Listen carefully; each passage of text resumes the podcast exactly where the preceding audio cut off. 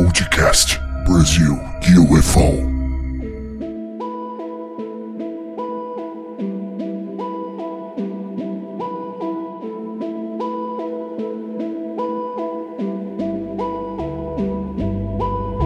Olá, sejam muito bem-vindos os amigos ouvintes do podcast Brasil UFO. Hoje iniciando aqui o episódio de número 16. Antes da, da gente dar início, eu gostaria de informar os amigos que, que eu precisei dar um tempo nas gravações do podcast, né? Então a gente ficou afastado um tempinho aí.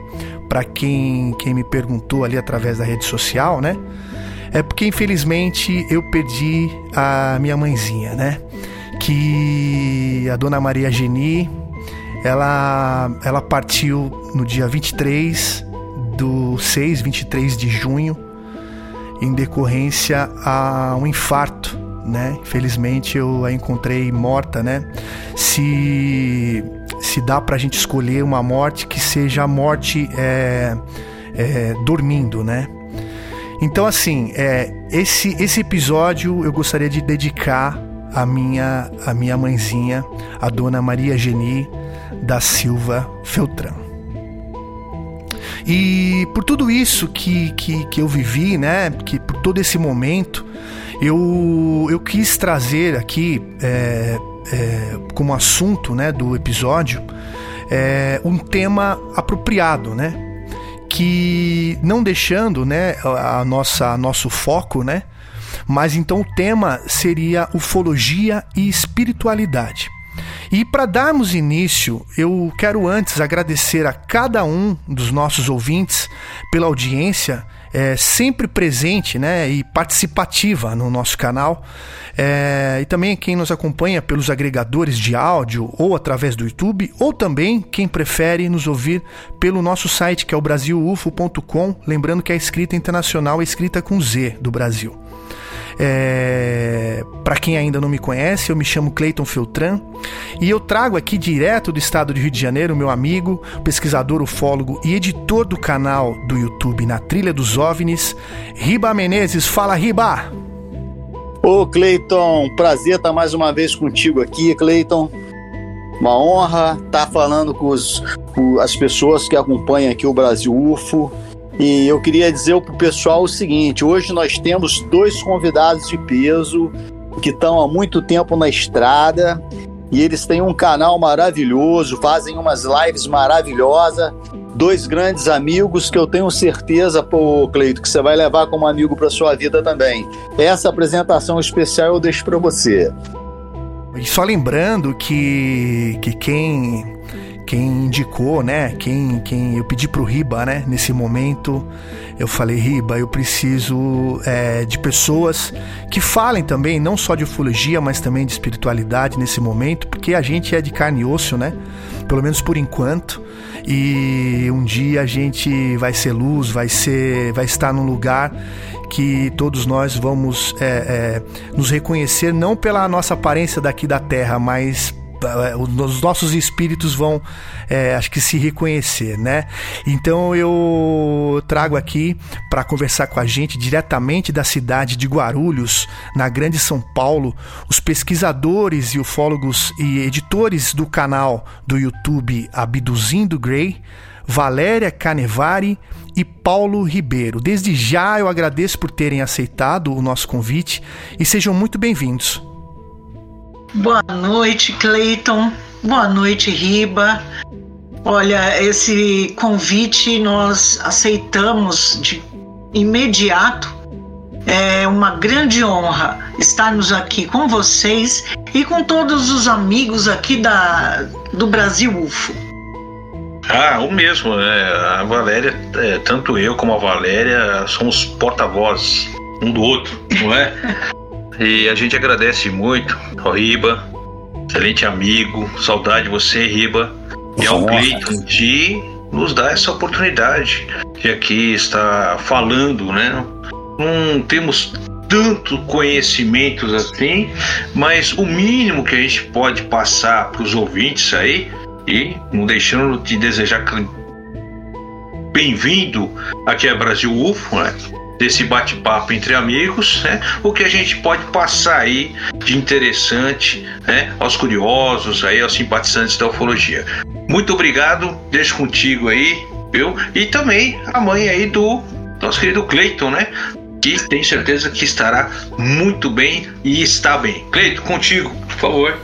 Então tá bom, eu só tenho a agradecer, né? E esse episódio, por mais que eu esteja dedicando a minha mãe, é, é, a todos também que perderam entes queridos, né? A gente está vivendo uma época que é, que infelizmente é, é, é, aparentemente é uma, uma, vamos falar assim de claro, né?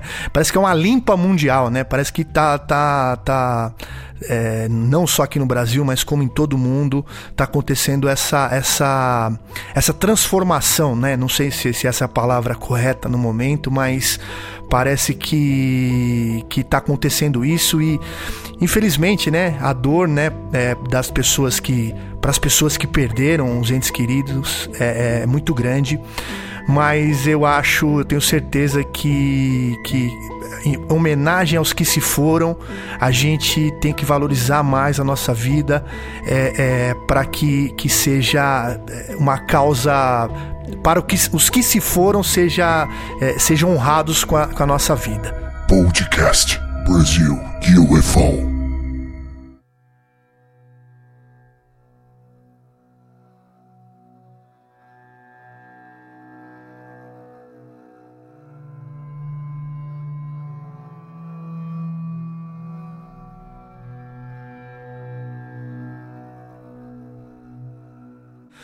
Vamos lá então, ó, lembrando aos amigos e ouvintes do podcast Brasil UFO, é, ou você que está chegando agora, está ouvindo esse episódio já de, de primeiro momento, que nós sempre traremos casos de avistamentos registrados aqui no Brasil e também no mundo.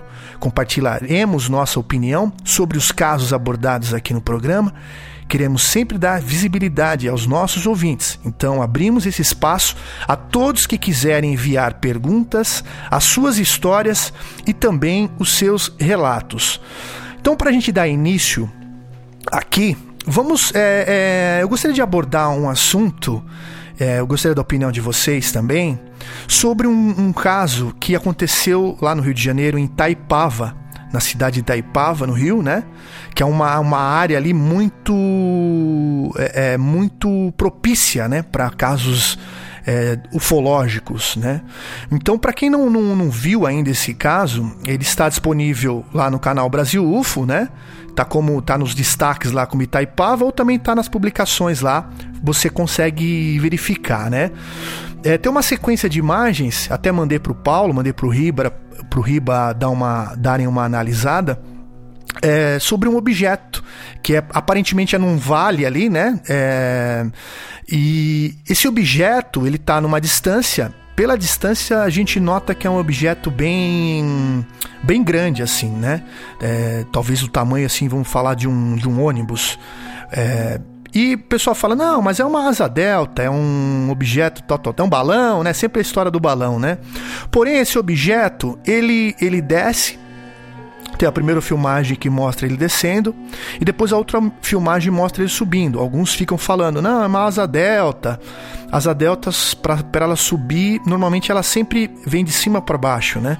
Se fosse para ela subir, teria que ser aquela com um monomotor, né? Com um ventilador atrás para ela poder ter o torque de arranque, né?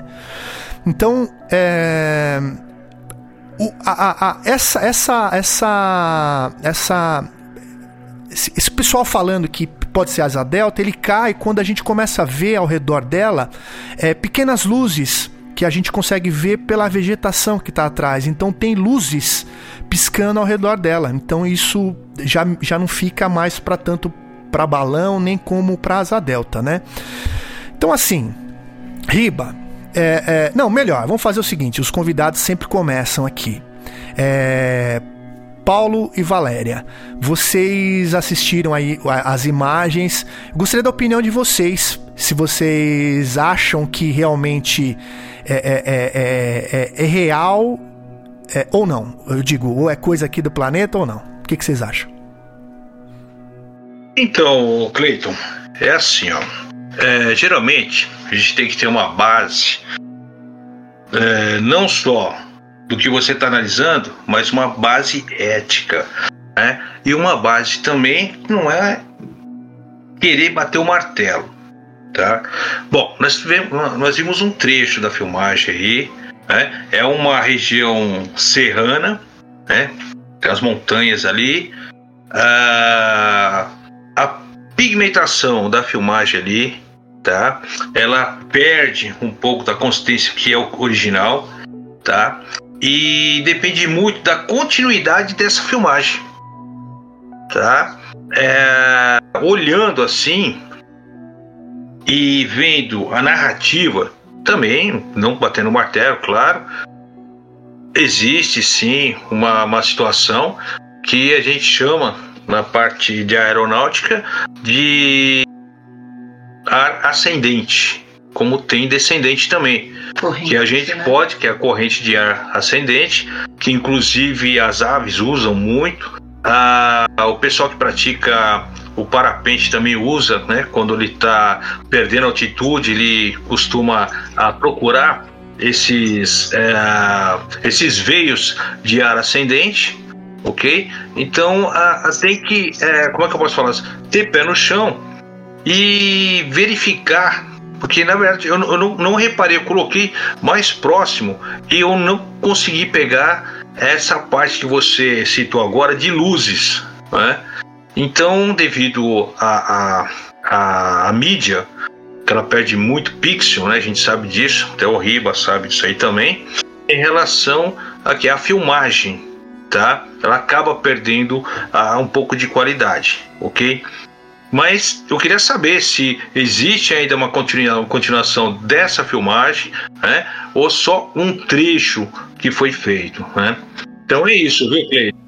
Até assim, Paulo, para você. Eu te mandei dois links, né? Um é a publicação e outro é a sequência de imagens. Então a, a primeira mostra ela subindo, mas se você for olhando as imagens, vai ter uma. uma é, é, é que elas estão invertidas, né? Vai ter ela, ela descendo e depois vai ter ela subindo, entendeu?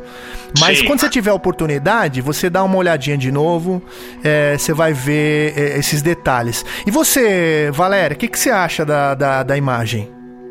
Bom, é, como o Paulo disse, não dá pra gente bater o martelo e afirmar alguma coisa. Eu não posso chegar aqui e atestar, não, realmente é real. Ou então bater o martelo e falar, ah, é totalmente falso. Ou, mas a gente tem que levar em conta vários fatores. Um deles é a nossa tecnologia, que, que em termos de vídeo, de criação de imagens, está muito avançado.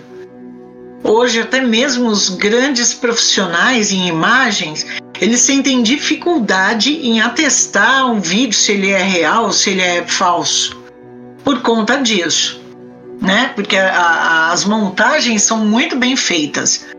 Mas eu acredito que a gente possa ficar ali no, no, em cima do muro, no caso, porque pode ser uma bela montagem? Pode, mas pode ser real? Sim, claro que pode, porque a todo instante, a todo momento, o planeta é visitado. Eles estão voando para lá e para cá com suas naves, tanto de dia quanto à noite. Antigamente nós nós sempre recomendávamos para que as pessoas fizessem suas vigílias uma hora antes do anoitecer e uma hora antes do amanhecer. Por quê? Porque são horários específicos, eram horários específicos em que nós víamos muitas naves, muitos objetos.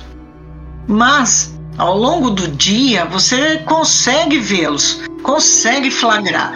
Para isso basta estar atento aos céus, né? Ficar sempre de olho, sempre que possível, sem necessariamente ter que sair e ir para uma região mais aberta, ir para é, o campo.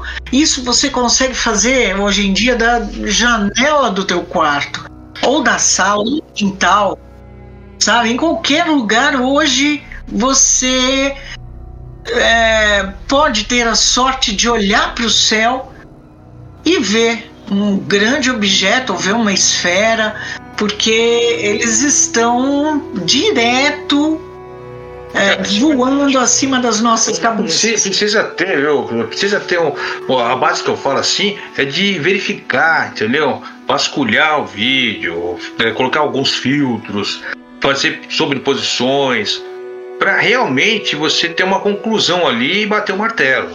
Tá? Tem muitas cenas aí que uh, são realmente uh, uh, naves que estão sendo registradas aí nos seus aparelhos, nas câmeras, que realmente elas passam, entendeu? Então precisa ser uma análise, uma, ter uma análise mais profunda, né, em questão disso aí, tá ok? E é aí que mora a dificuldade é. em se atestar em, você de repente descobrir um vídeo dentre milhares que a gente que a gente encontra hoje em dia na, nas redes, você encontrar o, os que são reais dos que são falsos.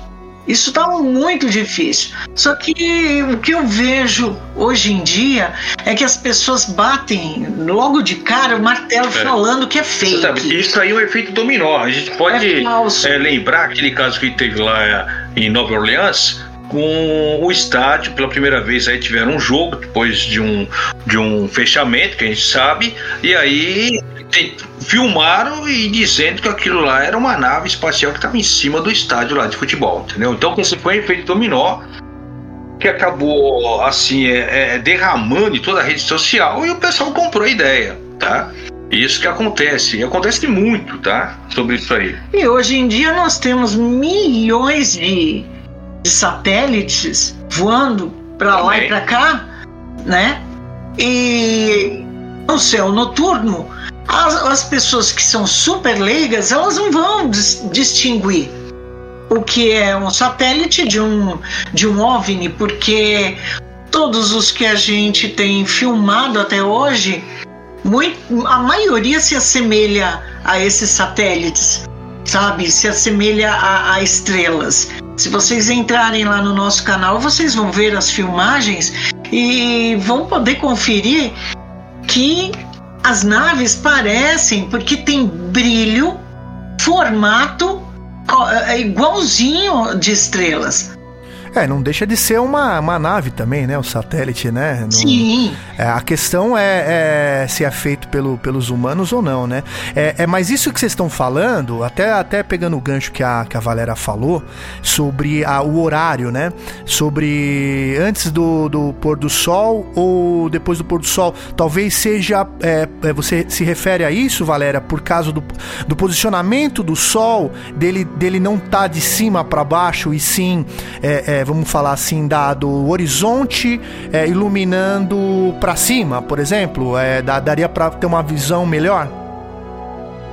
Olha, pode ser. Não vamos descartar nada, porque em termos de ufologia, é outra coisa que eu sempre falo: não vamos descartar nenhuma hipótese. Uhum. Tudo a gente tem que, que guardar para posteriormente é, investigarmos mas pode estar relacionado também com o eixo da Terra. Sim, sim, também. É, nós... Porque, ó, na verdade, tem um detalhe. É, é, nós temos aqui a estação do verão e a entrada do inverno. Ali causa uma mudança de eixo, que é a rotação translação, não é? Tem a translação. Então o que acontece? Muda-se o eixo. Se vocês pararem é, é, e, e, vamos supor assim, pegar um horário, tá? Que estamos na estação de verão, 18 horas está claro ainda. Sim. 18 horas ainda tem sol. Em muitas regiões aí vai ter às 7, 7, vai às 19, 19 e 30. Tá? No inverno é mais fácil, porque escurece mais cedo e é mais fácil para vocês observarem mais o céu, tá? Por causa da posição do eixo terrestre. Porque aí fica o lado mais escuro, mais escuro ok? Por causa do inverno e assim possibilita mais chance e tempo. Então seria no caso aí das 18 horas, aí vai beirando aí 19h30 às 19h45. Passando esse horário aí, acaba diminuindo a atividade que tem aí desses objetos passando, né? Bom, Aliás, fora isso, a gente é. tem também o rastreador, né? A gente tem um rastreador de satélite, nós temos rádio satélite, temos também aqui o Sim, flight sim, hoje tem bastante Isso, tecnologias para ajudar, né? Exatamente, É, e, entendeu? é, e é sempre é, baseado nesses aplicativos é que a gente consegue identificar o que nós estamos vendo ou filmando. Aham. Exatamente. E aqui eu coloco uma bússola para medir aqui a posição em graus de elevação de como eu estou filmando, que parte que eu estou. Geralmente eu estou filmando aqui a parte oeste, né? Por causa Aham. do condomínio. A gente mora no condomínio, então nós estamos com a janela pro lado oeste, pôr do sol. E Tá. Coincidentemente, né, É. fica ao lado do aeroporto internacional de Guarulhos. pô, Olha aí. Sim, sim, bastante objetos Sabe, aí, né? O né? Riba também sabe que geralmente os aeroportos são visitados. É incrível, eles adoram ver as espaçonaves, né? as nossas aeronaves aí, entendeu? Aerodinâmica. Então eles se interessam muito pelos aeroportos. Então, se vocês pegarem aí um programa, se vocês repararem bem, vocês vão é, é, perceber que a maioria dos OVNIs aí aparece muito em aeroportos. Aqui em Congonhas já tivemos vários relatos. Sim. Tivemos, Avistamento. temos um amigo que morou ali do lado, né? E ele viu ali, próximo ali ao aeroporto de Congonhas, naves. Aqui, pessoas também conhecidas nossas viram aqui em cima do aeroporto de Guarulhos. Que é Nós internacional. vimos. Nós vimos aqui, entendeu? É. Então acontece que tem muita atividade desse lado, viu, Cleiton e o Ribamar? Eu imagino, eu imagino. Em uma vigília, é, há o risco, ou melhor, Risco. enquanto é, não, é- não seria bem um risco, mas assim, é, no mesmo instante que você tá ali procurando flagrar o voo deles para lá e para cá, você também é observado por É. eles. Observado. É interessante isso. Sim, sim. Nada Agora passa quando despercebido por eles. agora, quando a gente fala eles, né? Pode ser tanto eles, né? Porque a gente fala como se fosse um, um- uma raça só, né? E na realidade. Não, são várias. É, pode ser é, é, raça visitantes de outros planetas vizinhos, como pode ser de, é, é, de outras dimensões, né? pode ser de tudo, né? Pode ser de tudo, como pode ser de nada, que, né? As que dividem o planeta conosco, não vamos esquecer, hein? Exatamente, exatamente. Né? Então, então vamos fazer o seguinte, pra gente dar, dar, dar sequência. O Riba, gostaria também de Oi. ouvir tua, tua opinião sobre esse caso aí da, da de Taipava e depois eu Sim. gostaria também que você emendasse pra mim o, a sua visita, a sua vigília feita lá no sítio Tanguá, em Itaboraí, no Rio de Janeiro, pode ser? Pode. Manda É, ver. De cara, eu quero dizer que eu concordo com tudo que o Paulo e a Valéria falaram a respeito desse avistamento aí lá de Itaipava. Quero deixar bem claro também que eu conheço a região de Itaipava. É uma região que tem altas incidências de aparecimento de objetos não identificados. Brevemente eu estou indo para lá fazer uma vigília devido a ter tantos casos lá. Mas nem tudo que reluz é ouro. Paulo falou um negócio muito importante tem que ver o final dessa. Como terminou esse objeto. O objeto. Como terminou. É sempre importante ver o final disso. Porque hoje em dia, cara, tem muitos aparelhos modernos que podem confundir a gente. Mas eu também não digo, eu também não posso dizer que não é. Às vezes, o o- os grandes avistamentos que eu já tive. é, eu pensei que fosse um balão e de repente não era um balão. Esses objetos eles se transformam da forma que eles querem. E pode ser um objeto que apareceu em Itaipava? Pode. Mas tem que saber de tudo, de um final. Não é só pela uma gravação que a gente pode bater o martelo. Claro. Aquele caso lá do OVNI que apareceu lá em. que eu coloquei no meu canal lá. Foi parecido com um balão também, em Cabo Frio. Foi um caso Ah, que também sim, muita, sim. que muita gente achou que fosse um balão, mas a pessoa que filmou, eu conheci ele pessoalmente, ele me contou tudo, um cara de nível superior, e depois eu fiquei conhecendo uma pessoa que tinha uma casa de frente para a praia, ele confirmou tudo para mim, ele estava no segundo andar na varanda dele, de frente para a praia, ele falou tudo, e uma outra pessoa viu esse objeto mergulhando no mar. Então, é isso, cara. Às vezes você pensa que é um balão e não é, tem essas coisas, mas nesse caso de Itaipa, Itaipava, eu prefiro ter mais certeza, e eu, eu não, não, tive definição disso, então não posso opinar com certeza, não posso bater o martelo conforme a Valéria falou. É isso. Mas não descarto, não. Você está super certo, Riba. O importante é, dentro da região, você pesquisar com outras pessoas. Porque de repente mais algumas viram o mesmo objeto e podem, pelo que elas te relatam, aí você consegue conferir se realmente é real, né? O que exatamente elas viram. Isso é muito importante. E outra, quando você está filmando um objeto aí que tem movimentos anômalos que não, não tem nada a ver com a aerodinâmica das nossas naves aqui, dos aviões, o que, você vai fazer? O Riba também. Não tenho certeza que o Riba vai concordar com a gente. Você vai continuar filmando. Você vai atrás e vai filmar. Inclusive, inclusive é querer ver o arranque, ver o arranque, o deslocamento dessa nave. E o que acontece com a gente é isso, a gente filma aqui até desaparecer, né? É. Não é? Não fica, não dá aquele close e tira, não. Vamos até o final. Então tem muitas filmagens nossas ali então, é que talvez ali o cara ele filma já direto no online ali no, no Instagram e, e, fica dividindo por de 15 em 15 segundos. Então, às vezes, o que chegou pra gente foi alguns segundos. É, então, por exemplo, eu tenho os, os, segundos de descida e os segundos de subida, mas eu não tenho o vídeo inteiro, porque é, na realidade, como esse rapaz era do Rio de Janeiro, eu tinha a convicção que ele tinha. O, o Riba tinha achado esse cara. E eu até achei que o Riba tinha informações desse, desse rapaz que conseguiu essa filmagem.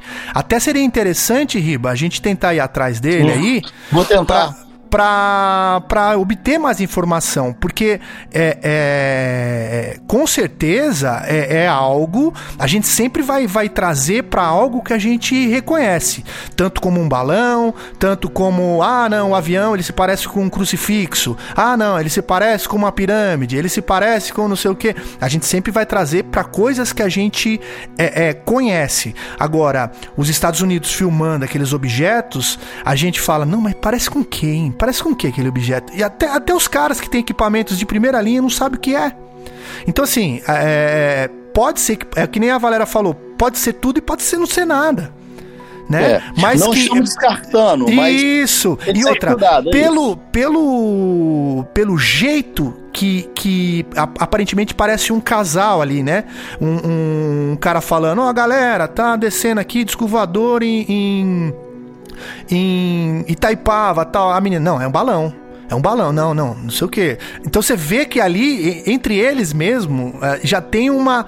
Já tem uma. Já não, já não são unânimes. Né? Discordância. Né? É, é. Então, assim, é, provavelmente só por esse diálogo deles ali, é, é, pensando friamente, né? É, eu acho que já, já levanta uma suspeita de ser um vídeo real. Agora, é, o que era o objeto já é um outro caso. Agora tem o lance das, lu das luzes e tudo mais. Mas, assim, o interessante seria a gente. Quem tiver ouvindo ouvindo a gente e conhecer esse casal que fez essa filmagem, tenta mandar pra gente, se não aqui no, no, pro canal Brasil UFO, pro canal Na Trilha dos OVNIs, ou também pro Abduzindo Grey, é, é, manda pra gente, pra gente tentar estudar mais, tentar é, é, levantar essas informações. E ó, só pro tempo aqui não correr, porque a gente tem muito que falar hoje aqui nesse episódio, é, eu, eu, queria também que o Riba falasse, Riba, sobre a vigília que você fez, é, dá, dá uma... O que, que você viu por lá e quem que tava lá com você? O que aconteceu é que, é, para quem não sabe, é, é, Tanguá, Itaboraí é uma região com alto índice de avistamento. Por sinal, fica próximo, Paulo, onde aconteceu aquele caso de Casimiro de Abreu, que nos hum. anos 70, que um senhor comentou que um OVNI ia descer, encheu de gente Sim. na cidade. E é ali. Aí as pessoas brincaram com a cara desse senhor. Esse senhor logo depois veio a falecer de tristeza praticamente, ele ficou muito chateado, porque ele era um homem muito sério. E a sobrinha desse senhor se transformou numa cineasta e fez um filme para poder honrar lá é avô ou tio dela, não lembro, para honrar a memória desse, vou falar tio, para honrar a memória desse tio dela.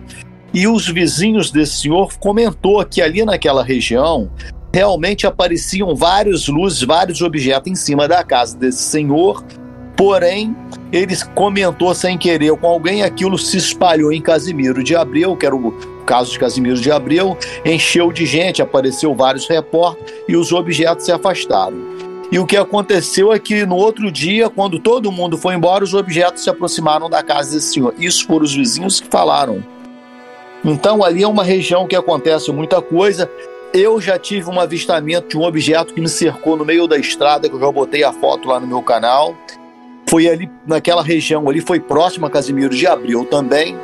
Então é naquela região ali, Tanguá, Itaboraí, tudo, tudo ali perto, é naquele retão ali. Então esse senhor tem um sítio ali em Tanguá, que fica no alinhamento assim de quem vem da Serra dos Órgãos, Petrópolis, Teresópolis, Magé, é naquela região. Ele estava no sítio dele e ele viu. É, primeiro aconteceu com a esposa dele. Nós já estamos com essas imagens na mão, tá? A, a esposa dele comentou que ela um dia ela estava num quintal à noite e ela viu mais de vários objetos vindos assim no alto, em torno de, sei lá, uns 500 metros, mil quilômetros de altura, sei lá, tô calculando aqui. Vários objetos e ela comentou que atrás vi um, um, objeto muito grande iluminando tudo, um clarão danado e uns objetos pequenos na frente. Quando ela falou aquilo, eu não conseguia entender a dimensão daquilo. Ela, eu falei, mas com farol? Ele falava assim, não, mas um farol muito grande que iluminava o céu todo, pare, parecia um farol de um Maracanã. Embolou a minha cabeça aquilo. Quando ela me mostrou a foto, eu entendi. Na foto vem vários objetos na frente, pequenos e atrás vem um farol imenso, um objeto imenso, todo iluminado, clareando. E aqueles objetos que estavam menores que vinham, tinha uma nuvem em cima do sítio dele. Esses objetos menores entravam dentro dessa nuvem e não atravessavam a nuvem, não saía do outro lado. Isso que chamou a atenção deles.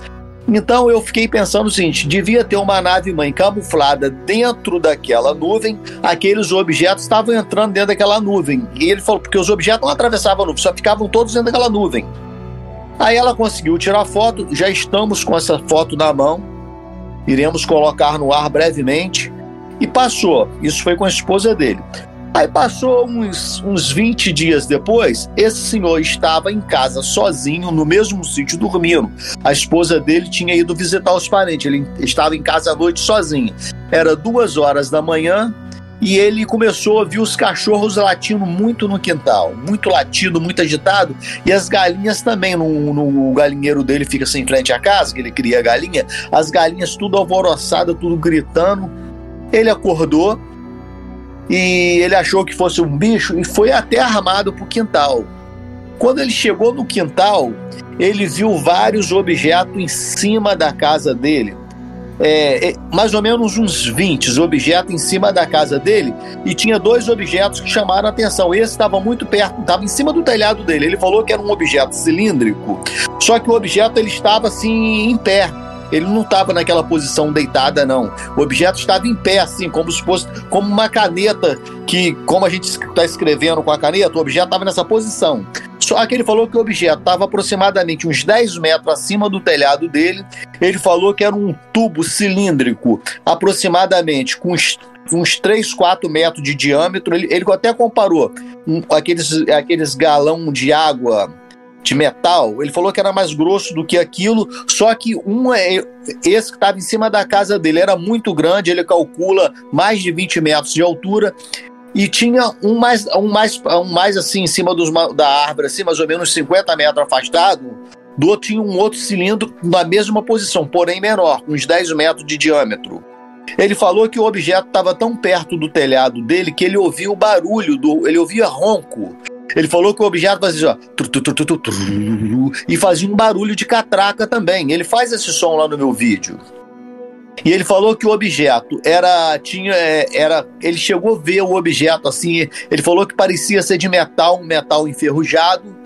E ao redor desses dois objetos cilíndricos, que era um tubo grande, ele falou que tinha vários objetos vermelhos que parecia, ele falou parecia uma ele, ele, nas palavras dele, ele falou que parecia uma ferradura, mas eu entendi que é como se fosse um V. Vários objetos vermelhos, uns 20 objetos vermelhos. E ele falou que esses objetos vermelhos em forma de V, ou de ferradura, conforme ele falou, ele falou que esses objetos pareciam que estava dando cobertura para esses dois objetos cilíndricos. Porque Olha esses só. objetos estavam dando cobertura em volta deles. E ele, quando olhou aquilo, ele, ele falou que ele pensou em atirar no objeto. Que sitiante sabe que tem espingarda para tomar conta. Ele pensou em atirar e tudo. Só que ele ficou com medo, ele entrou assim para se aproximou mais da casa, ele viu que ele observou que os objetos foram se deslocando de cima da casa dele e foi para a direção de um pasto, que é aproximadamente uns 300 metros da casa dele, que tem duas mangueiras. Os objetos foram para esse pasto, desceram ali, na, ficou flutuando próximos pastos, todos os objetos, uns 20. Ele falou que teve uns cinco objetos que foram para cima, ficou em cima dessa mangueira eu tive lá, a mangueira está queimada, queimou duas mangueiras e uma árvore lá que não é frutífera. Então tem três árvores queimadas. Uma das mangueiras está totalmente queimada, vários galhos estão quebrados no chão. Ele falou que os objetos ficou em cima da árvore. Ele falou que ficou da casa dele olhando cheio de medo daquilo, que ele não sabia do que se tratava. E aqueles objetos ficaram ali uns 20 minutos ali sobrevoando o, em cima do pasto. Depois eu conversando com ele, ele falou que aquela região é, é uma região que tem muito é, minério, nióbio e outros tipos de materiais. Ele é um senhor muito instruído, ele é um veterinário aposentado. E uhum. o pai dele foi militar, ele, me, ele contou uma história muito interessante. O pai dele foi militar, ele já morou em várias é, bases aéreas do Brasil. Então é uma pessoa que tem um bom esclarecimento. Então ele entende do que ele viu, ele soube do que, tudo que ele falou, era um cara esclarecido. Então ele me passou segurança em tudo, não tenho dúvida do que ele viu lá. O que ele viu lá é realmente é uma coisa fora desse mundo. E o que aconteceu é que logo depois que nós viemos embora dessa vigília, não vou terminar aqui. Aí nós ficamos nessa vigília lá e quando deu ali 10 horas da noite, nós montamos barracas, né? Quando foi 10 horas da noite, apareceu um objeto piscando com cor metálico, piscando muito em cima lá da gente lá. Aí nós pegamos, começamos a filmar, e só que teve uma hora ele ficou assim, é, o Cristiano desligou a máquina ou perdeu um foco um pouquinho. Aí o Cristiano falou assim: Riba, é, é, aponta a lanterna no, na ponta, no bico daquela mangueira ali, que ele tá naquela base ali, aí eu consigo me achar eu apontei a lanterna, acendi a lanterna e, e liguei a lanterna no, no bico da, da, da, mangueira, na ponta da mangueira. Só que quando eu apontei na ponta da mangueira, ele automaticamente estava na direção do objeto que estava lá em cima. Quando eu liguei o farol, cara, na mesma hora o objeto se apagou. Na mesma hora. Caramba. Ele ficou cinco minutos apagado. Depois o objeto acendeu com luz metálica, branca, começou piscando, piscando, piscando. Aí o, o, nós falamos assim, será que foi da lanterna? Aí falou, vamos testar. Aí resolvemos testar. Cara, nós fizemos isso por mais duas vezes. Toda vez que a gente ligava a lanterna na direção desse objeto, imediatamente ele apagava e ficava no modo invisível.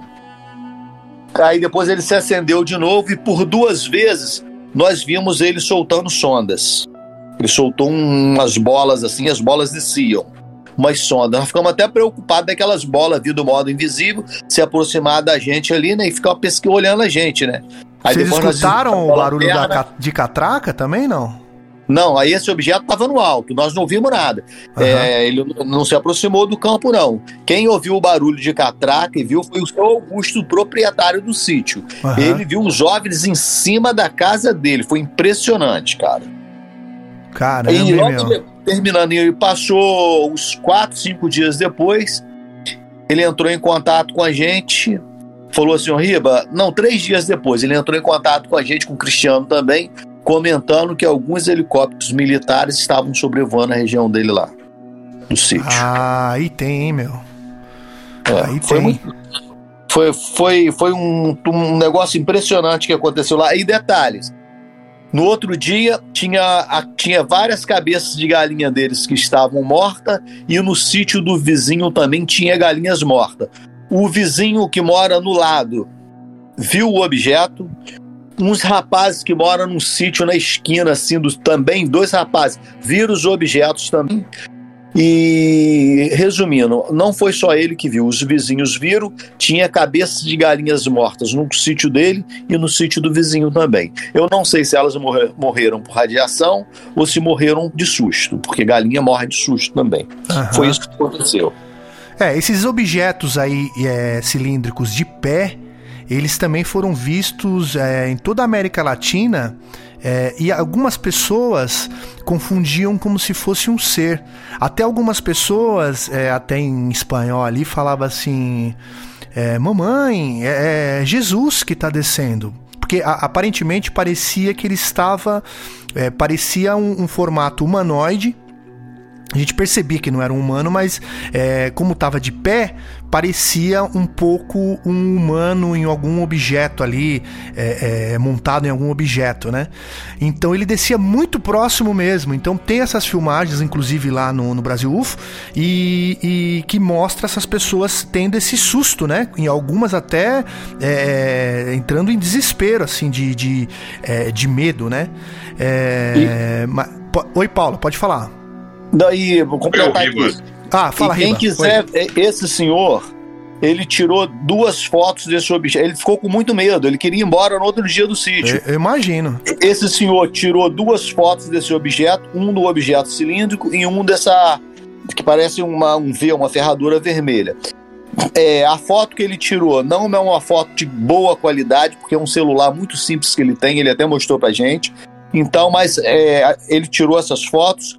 E a esposa dele também tirou a foto desses objetos vindo nas luzes, que esse eu ainda vou mostrar. Mas se quiser ver aí, é, vai lá no meu canal, na Trilha dos OVNIs, no YouTube. O vídeo chama-se OVNIs Invade Sítio. Vai lá que tem duas fotos. Agora é com Paulo e Valéria. O que, que vocês acham, Paulo e Valéria? Pô, é, esse relato aí é fabuloso do, do Riba é que tá né? narrando né? aí. E outra, eu vou falar uma coisa aí pro, pro, pro, pro Riba, hein? É, não vamos esquecer do caso lá em Queimados, que uma nave pousou ali numa chácara, hein, Riba? Lembra desse caso aí? O Cleiton, eu acho que tá ciente disso aí. E as galinhas também morreram ali no, na chácara. É. Teve esse detalhe. E relembrando também, só, só, assim, só, só, cortando um, um, minutinho, Paulo. Você lembra no filme, é, no A Chegada, que. que Você lembra que. Vocês já assistiram, né? O A Chegada, Já. né? Você lembra sim. a cena, a primeira cena que a cientista, é, especialista em linguística, né? Ela vai para a nave e o, quando ela repara, os cientistas, vocês lembram o que, que eles estão levando na mão? Sim, aves, né? Pra, eles, pra levam, se... eles levam um passarinho. A para é, ver se. Tá contaminado, é, exatamente, ou se alguma radiação, radia... radiação tal. Isso. Então, provavelmente, é já esse negócio das aves aparecerem mortas, no, no caso as galinhas, né? Talvez se é, não de susto, mas é, é, por causa dessa radiação mesmo, né? Dessa, dessa coisa aí que, que tava ali perto, né? Desculpa te cortar, Paulo, pode prosseguir. É, e tem, e tem a radiação das microondas que esteriliza, né? Sim. Esteriliza sim. Solo. É, por isso que tem que tomar cuidado, né? é, né? Quando nunca cima de uma nave. Estiver diante desse dessa ocorrência aí, é, ficar um mais afastado aí, que nós temos aí o exemplo do Travis Walton, né? Que ele foi em 1965 né? rodar o, a nave e acabou tomando um tranco ali, né? Sim, e aí sim. os caras voltaram e ainda socorreram ele. E ressuscitar. as pessoas hum. é, tomam e... um susto tão grande. Toma e morre de infarto. O susto é, é, paralisa elas. Exatamente. Porque, sei lá, se numa, numa oportunidade dessas é, poderia tentar uma comunicação telepática. Né? Basta pensar é. o que vocês querem, vocês vão, né? vocês vão fazer algum mal? O que, que, vocês, o que vocês estão fazendo aqui? É lógico que eles não vão responder é. o que eles estão fazendo ali. É, o que mas, geralmente, mas geralmente eles falam que não vamos, não hum. vamos lhe fazer mal. O, o Riba aí, ele citou aí o caso lá de Casimiro de Abreu. Esse caso foi também muito discutido na época. E se, se, se não estou enganado, deve ter saído na revista Planeta na época. Porque Cruzeiro, Planetas, tá é, em tudo. Do, esse, o nome dele é Edilcio Barbosa. Foi o, o Edilcio. Edilcio Barbosa, isso. Ele teve um contato, parece que era jupiteriano, que ele manteve contato. E, se não me engano, foi no dia 8 de março de 1980, numa manhã de sábado, às 5h20 da manhã, que seria ocorrido o encontro. Né? Então, reuniu um, um, um, grande número de pessoas, né? Acho que mais ou menos umas 10 mil 10 mil pessoas ali em Casimiro de Abreu, onde ele é, citou o local. Tinham policiais, tinham pessoas ali, jornalistas, é, e inclusive, olha só, hein? Tá? Inclusive tinham agentes ali federais e agentes da NASA infiltrados ali, tá? Pelo que seria exatamente, é. claro. os caras vão para é. cima e com certeza, tá? É, ficou, olha, ficou ridicularizado a situação. Ele teve que sair um escolta da polícia, porque teve muita gente ali que não gostou, né? Tem um tem várias pessoas ali no meio que não gostaram e ele acabou saindo escoltado. É, e, morreu de tristeza também. É, e também, é, exatamente. E se não estou enganado, a filha dele me parece que escreveu, tá? Para limpar, para honrar o pai. Porque na verdade não ocorreu aparição naquele lugar, mas que no outro dia a nave apareceu sim. Em apareceu outro, no outro dia o vizinho, o vizinho testemunhou isso. É, Exatamente, Os né, todos falaram que ele tinha contato, sim, que várias Exato. luzes e naves apareciam em cima do sítio dele, os vizinhos viam isso. Mas aí já, já tinha caído no, no, na boca do povo, o homem morreu como mentiroso e morreu triste. Morreu, morreu, morreu triste, né? Desonrado. E, foi nessa e a filha dele escreveu a história, né, Riba? Isso, isso. Fez um, um documentário para limpar a honra do pai dela, porque ela foi criada vendo esses objetos lá dessa região, que é onde é, é, é tudo é nesse mesmo local ali. Ali é um local riquíssimo, cara, de muitas coisas. Agora eu vou falar uma coisa para vocês. É, é, até curiosa. É, eles, muitos deles não gostam é, que a gente que a gente filme, por exemplo, das vezes que eu pedi para vê-los, eu prometi antes que não ia nem fotografar nem filmar. Aí eles se aproximaram bastante da gente. Agora, se a gente está filmando e pede, eles aparecem bem mais distante no céu. Ou seja, eu acho que o intuito deles não é não é ficar na frente assim dos holofotes. Para dizer a verdade, eu sempre peço uma autorização para filmar, né? A Valéria fala aí, né? às vezes eu, também a gente até fala assim, poxa, se você pedir assim, acaba de não parecer mais. É. Mas é uma situação que a gente está falando é, pelo fato de algumas ocorrências terem acontecido aí. Né? De pessoas terem filmado, fotografado e a câmera simplesmente ter queimado, né? Torrado, né, o Riba? Já aconteceu, inclusive aconteceu até lá na Serra da Beleza, aconteceu isso, em alguns outros, outros lugares também com câmeras, até câmeras analógicas tá? Deu problemas ali que a câmera ficou emprestada. Então, a gente costuma fazer isso, né? Principalmente quando filmar ou querer ver, igual a Valéria, a Valéria falou, geralmente aparece. Ah, foi no, no dia 7 de março, nós estávamos aqui, foi o último do 2020, não, 2020. É foi o último evento que teve é, na biblioteca com um amigo nosso que faz bastante evento, que vai até ufólogos ali fazer palestras, né? Passar o conhecimento aí pra gente. E foi no dia 7 de março de 2020. E teve esse último evento. Foi num sábado. Nós voltamos aqui para casa.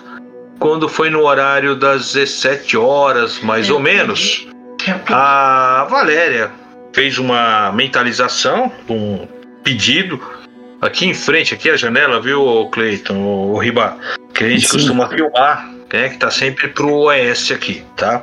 Então, é, ela fez e eu tava com sono, eu aproveitei de uma cochilada.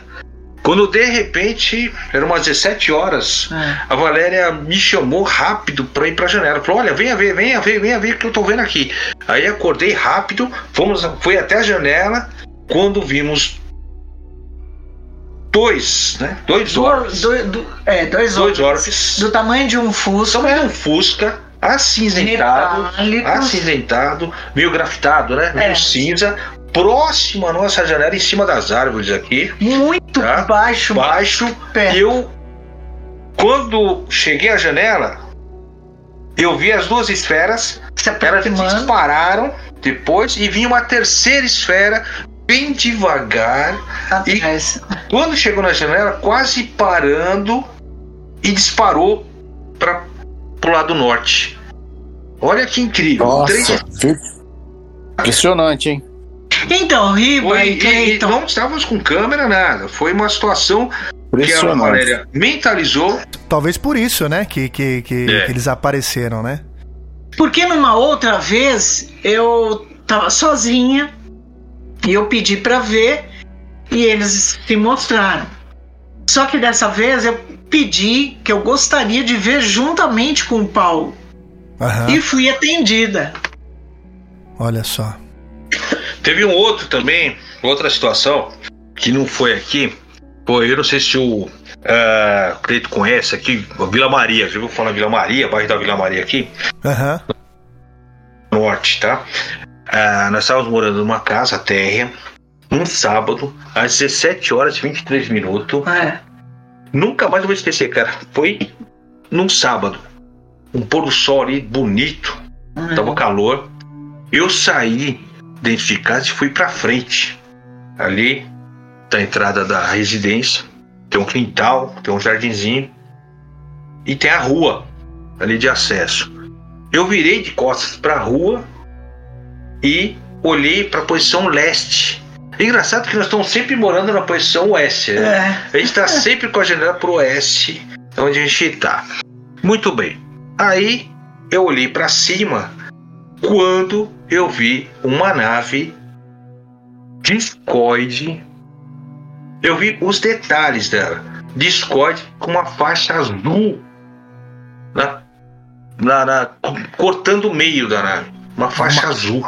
Mas E era aí, faixa de, de luz, era não? branco, ela era branca e uma faixa azul em cima. Assim, deu, deu para ver. Uma faixa que saía assim da, da parte da fuzilagem da frente, sabe? Assim, na Aham. dianteira. Eu vi nitidamente, porque o sol tava batendo e ela era branca. E aí eu chamei, eu gritei, Valéria, vem pra cá, corre, corre agora. Ela passou praticamente desfilando ali. E quando a Valéria veio até mim, tinha uma nuvem entre esse ponto que eu estava olhando e até a Valéria chegar, a nave ela se escondeu atrás de uma nuvem. É. E eu falei pra Valéria, Valéria, presta atenção nessa nuvem, ele tá atrás dessa nuvem. Presta atenção que daqui a E pouco ele vai ficou- sair. Ele ficou E parado. aí a Valéria olhou para aquela nuvem, nós ficamos observando. Pessoal, ela saiu devagar e a Valéria também viu a nave indo Exatamente. pro lado oeste e de repente disparou e sumiu no horizonte. E incrível esse avistamento aí também que nós tivemos. Não tivemos com nenhuma câmera ou qualquer aparelho para registrar isso. Olha, são coisas assim que é de intuição, acaba acontecendo. E acontece também Muito. tanto com a Valéria Muito acontece comigo conosco. também. Quando nós morávamos no Tucuruvi, aconteceu a mesma coisa. Nós saímos no sábado, chegamos sábado à noite e estávamos descarregando. Nós tínhamos passado uns dois dias na casa de uns amigos e estavam tirando as coisas do carro, descendo as bagagens e me deu uma vontade enorme de ir até a laje, porque na minha casa ali tinha a laje, que era da garagem. Eu Aham. simplesmente saí do fundo do quintal, cruzei toda a casa, fui até a laje. Quando olhei pro lado norte, um- uma luz branca, Muito forte. muito forte, chamou a atenção. Da mesma forma, chamei a Valéria. Eu acho que era umas 10 horas da E ela noite. tava voando, Voando. horizontal. Olha, mais ou menos um né? quilômetro, mais ou menos. E ela estava vindo do leste para o oeste. Eu chamei a Valéria, a Valéria veio correndo. Ela viu aquela luz. Olha, eu tenho fotografia, eu tenho, É porque- eu tenho a fotografia É. desse ponto aí, porque na hora Parou bem na nossa É. frente, parou né? na nossa frente e de repente ela começou a crescer, e a crescer de uma tal maneira que a Valéria até ficou preocupada que poderia acontecer. Nesse momento vinham duas pessoas, dois, dois vizinhos meus descendo a rua ali onde eu morava. E dava para ver nitidamente, porque a rua era alta e o local que tava ali aparecendo aquele cenário Não todo era distante. não era distante e não tinha nada bloqueando. Dá para ver nitidamente um clarão ali. E nós vimos esse clarão. Incrível que pareça, aconteceu esse, esse, esse acontecimento aí, tá? Ah, os meninos desceram. Quando subiu o meu vizinho, eu perguntei: meu, vocês viram um negócio acontecendo assim, assim, assado daquele lado? Pô, não vi nada. Pô, não é possível, você não viu um clarão? Não, não vimos nada. Tá? Então acontece isso também. E era uma luz Tem pessoas que pulsava que muito forte. Bem e outras é. não. Às vezes é uma pessoa que está do seu lado, ou duas que estão do lado, dependendo da pessoa, às vezes só você vê ou mais um vê. É. O Riba sabe disso também. Tem pessoas é, eu tô com um caso desse aí impressionante para contar. É. E ela pulsou de uma tal forma que, que, explodia. que explodia. Eu até fiquei meio receosa. Falei, caramba, será isso? Será que pode explodir de repente? Porque com a intensidade que ela tinha, eu cheguei a, a ter receio de sermos atingidos. Mas não, de repente ela sumiu, desapareceu. É uma explosão de luz, parecia um portal que abriu e fechou, né? É, é. Foi bem interessante isso aí. É, porque talvez vocês veem porque vocês é, é, sempre estão de olho no céu, né? E outra, querendo ou não, vocês têm essa ligação também, né? De essa é. curiosidade, essa, essa busca pelo, pelo, pelo mistério, né? Então eu acho que as pessoas que, que estão atrás disso, elas sempre vão estar tá à frente, né? Tem muitas pessoas que hoje em dia, ainda mais hoje em dia, né? Que o pessoal não tira a cara do celular. Então hoje em dia é. o pessoal não vai ver o céu mesmo, né? Eu acho é. que, que isso aí tá cada dia mais, mais, mais difícil. Como a gente tem muitas histórias aqui para contar hoje, Vamos então é, é, contar mais uma história aqui agora pelo nosso ouvinte, que eu quero também saber a opinião de vocês todos. E se você tem alguma história sobre OVNIs, coisas estranhas e misteriosas que aconteceu com você ou com algum conhecido, manda pra gente através do e-mail brasil.ufo.sp@gmail.com. Vou repetir brasil.ufo.sp@gmail.com ou pelo nosso WhatsApp, que é o mais 5511 984363637, repetindo, mais 5511 98436 3637. Se você não quiser ser identificado, podemos mudar o seu nome e também a sua voz. É, manteremos total sigilo, tá? E quem contará essa história pra gente é o nosso ouvinte, o Tiago Leite, de João Pessoa, na Paraíba. É, porém, esses avistamentos que ele menciona na gravação ele ele diz que aconteceu é, numa cidade chamada Cajá, também na Paraíba, e outro avistamento que ele teve em Belém, é, no Pará.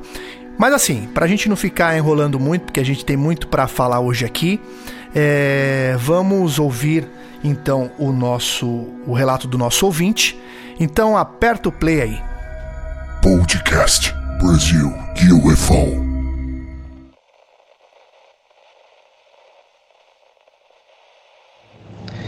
Cleiton, tudo bom? Aqui quem fala é Tiago, sou representante comercial aqui na Paraíba. É, casado, 35 anos, pai de duas filhas e como a gente tinha feito contato antes, né, eu, eu tive algumas experiências aqui que eu queria compartilhar com vocês aí no podcast. Uh, estendo aqui né, minhas saudações a, a todos os, os, que estão participando e aos, a quem está ouvindo também. Uh, eu vou começar do começo, né? Eu sempre fui muito incrédulo a respeito disso, assim. Para mim era algo que, um, honestamente, não, não me importava tanto, assim, porque eu achava algo meio fora do, do, do comum, né? Assim, algo meio fictício tal. Até eu ter minha primeira experiência, que foi uma, uma, um avistamento que eu tive aqui numa cidade aqui do interior da Paraíba. Eu sou representante e, e trabalho viajando. E no deslocamento de uma cidade para outra, eu percebi um objeto ah, não tão alto, acho que na altura de um helicóptero, era maior que um carro, sim, e tinha um formato cilíndrico, ele era todo metálico, não tinha muitos detalhes assim, não tinha janela, não tinha asa, não tinha nada, era só um cilindro e estava parado no ar. E do nada esse cilindro andou algum, algum espaço de tempo. Uh, flutuou, vamos dizer assim, né? Ele não parecia ter atrito com o ar. E andou mais um pouco e simplesmente arrancou assim do zero da inércia a uma velocidade que eu não consigo descrever, não tenho parâmetro para medir. Foi muito rápido, virou uma linha no espaço e sumiu em linha reta, né? E a partir daí sim eu passei a, a olhar mais atento, né, pro céu assim, parei de olhar tanto pro celular e passei a olhar mais pro céu. E lá no meu prédio, né, onde eu moro com a minha família, eu sempre tenho o costume de descer à noite, assim, por volta das, das 18 horas, por aí, para brincar com as minhas filhas, tá? Ela andar de, de bicicleta e, e, eu ficar um tempo com elas. E numa dessas descidas, a minha esposa. A gente tava comentando sobre isso. E minha esposa começou a olhar pro céu e viu uma luz. Uh, muito similar a essa que eu te mandei no vídeo aí, só que era muito mais forte. E essa luz vinha numa velocidade, ela vinha alto, ela vinha na altura das nuvens, tanto que ela cruzava algumas nuvens e continuava. Não, não parecia ser um avião, porque não tinha barulho, não piscava, era uma luz intensa. Ela ia do, do azul ao vermelho um pouco, parecia uma estrela na verdade. E ela não estava, como eu posso dizer, numa velocidade que um avião faria aquilo, nem fazia o mesmo trajeto que um avião faria. Que a gente sempre vê o avião indo em arco, não é isso? Mas ela ia numa linha reta e sumiu, simplesmente sumiu. E a partir daí foi o meu primeiro avistamento à noite. E foram vários avistamentos. Tentei filmar várias vezes. Uma vez eu consegui filmar, tentei mandar para um canal e simplesmente o vídeo não ia. Tentei várias formas de mandar o vídeo e o vídeo não ia para ninguém. Eu não conseguia compartilhar no WhatsApp, eu não conseguia mandar para ninguém. Achei até estranho isso. E ontem a gente estava conversando, é, depois de tantos avistamentos, teve a noite de a gente ver seis, sete é, esferas de luzes dessa. Eu acho que esfera, porque é o formato que eu consigo identificar. E ontem a gente estava conversando e a gente viu. A gente conversou que não tinha visto mais, que tinha parado. Também teve vários dias de chuva aqui, também acho que isso contribuiu, né? Mas a gente não tinha visto mais. E ontem a gente viu oito. E eu consegui filmar um, que é esse que eu te passei aí. E é a mesma, mesma coisa. Uma bola. Não sei se é, é parece um plasma, não sei. Eu, eu dei um zoom, uh, mas dando um zoom só na câmera, beleza, dá pra, dá pra ver. Mas quando eu passo a filmar, a qualidade da minha gravação não é tão boa entendeu? E fica complicado de conseguir mais detalhes, mas assim, a olho nu dá pra ver bem nítido e é muito bonito. E é mesmo modo operante. Vem forte, aparece do nada, se desloca, depois some. Depois aparece outro um, no outro lugar, no, no oposto de onde eu estava olhando e uma das, das vezes que eu vi, ela veio por cima do meu prédio. Eu tava, tava até com um amigo meu que é policial federal, a gente tava junto. E ela veio, eu mostrei pra ele, eu fiz, Daniel, olha isso aqui. Aí passou na nossa frente assim e fez uma curva em 90 graus. Eu nunca, não conheço aeronave que consiga essa proeza. Nem o helicóptero consegue fazer uma curva dessa em 90 graus. Então eu achei bem interessante assim e eu até penso em investir em um material para tentar captar uma, uma, melhor imagem e, e, e, tentar divulgar isso aqui com vocês. Mas agradeço aqui o espaço, né? Estou compartilhando um pouco da minha experiência que é recente, né? Acho que foi um ano atrás, um ano e meio atrás que eu tive meu primeiro avistamento e de lá para cá é recorrente, eu sempre vejo, porque eu passei a prestar mais atenção no céu. E isso porque eu moro numa capital e num, assim, a, a, luminosidade da cidade até meio que apaga, tal, mas a, a, onde não tem luz, dá para ver bem nítido. É impressionante. Eu tô Uh, surpreso, né? Não mais tão assim, mas estou maravilhado porque a gente não consegue explicar, né? Eu acho que um dia a humanidade vai chegar nesse nível de conhecimento e saber o que, que se trata isso aí e entender de uma forma mais, mais completa de, de onde é que a gente vem, né? A origem da, da vida, né? E eu acho que isso vai ser bem, bem, bem interessante. Então, mais uma vez agradeço a todos, deixo aqui meu abraço e fiquem com Deus. Podcast Brasil UFO.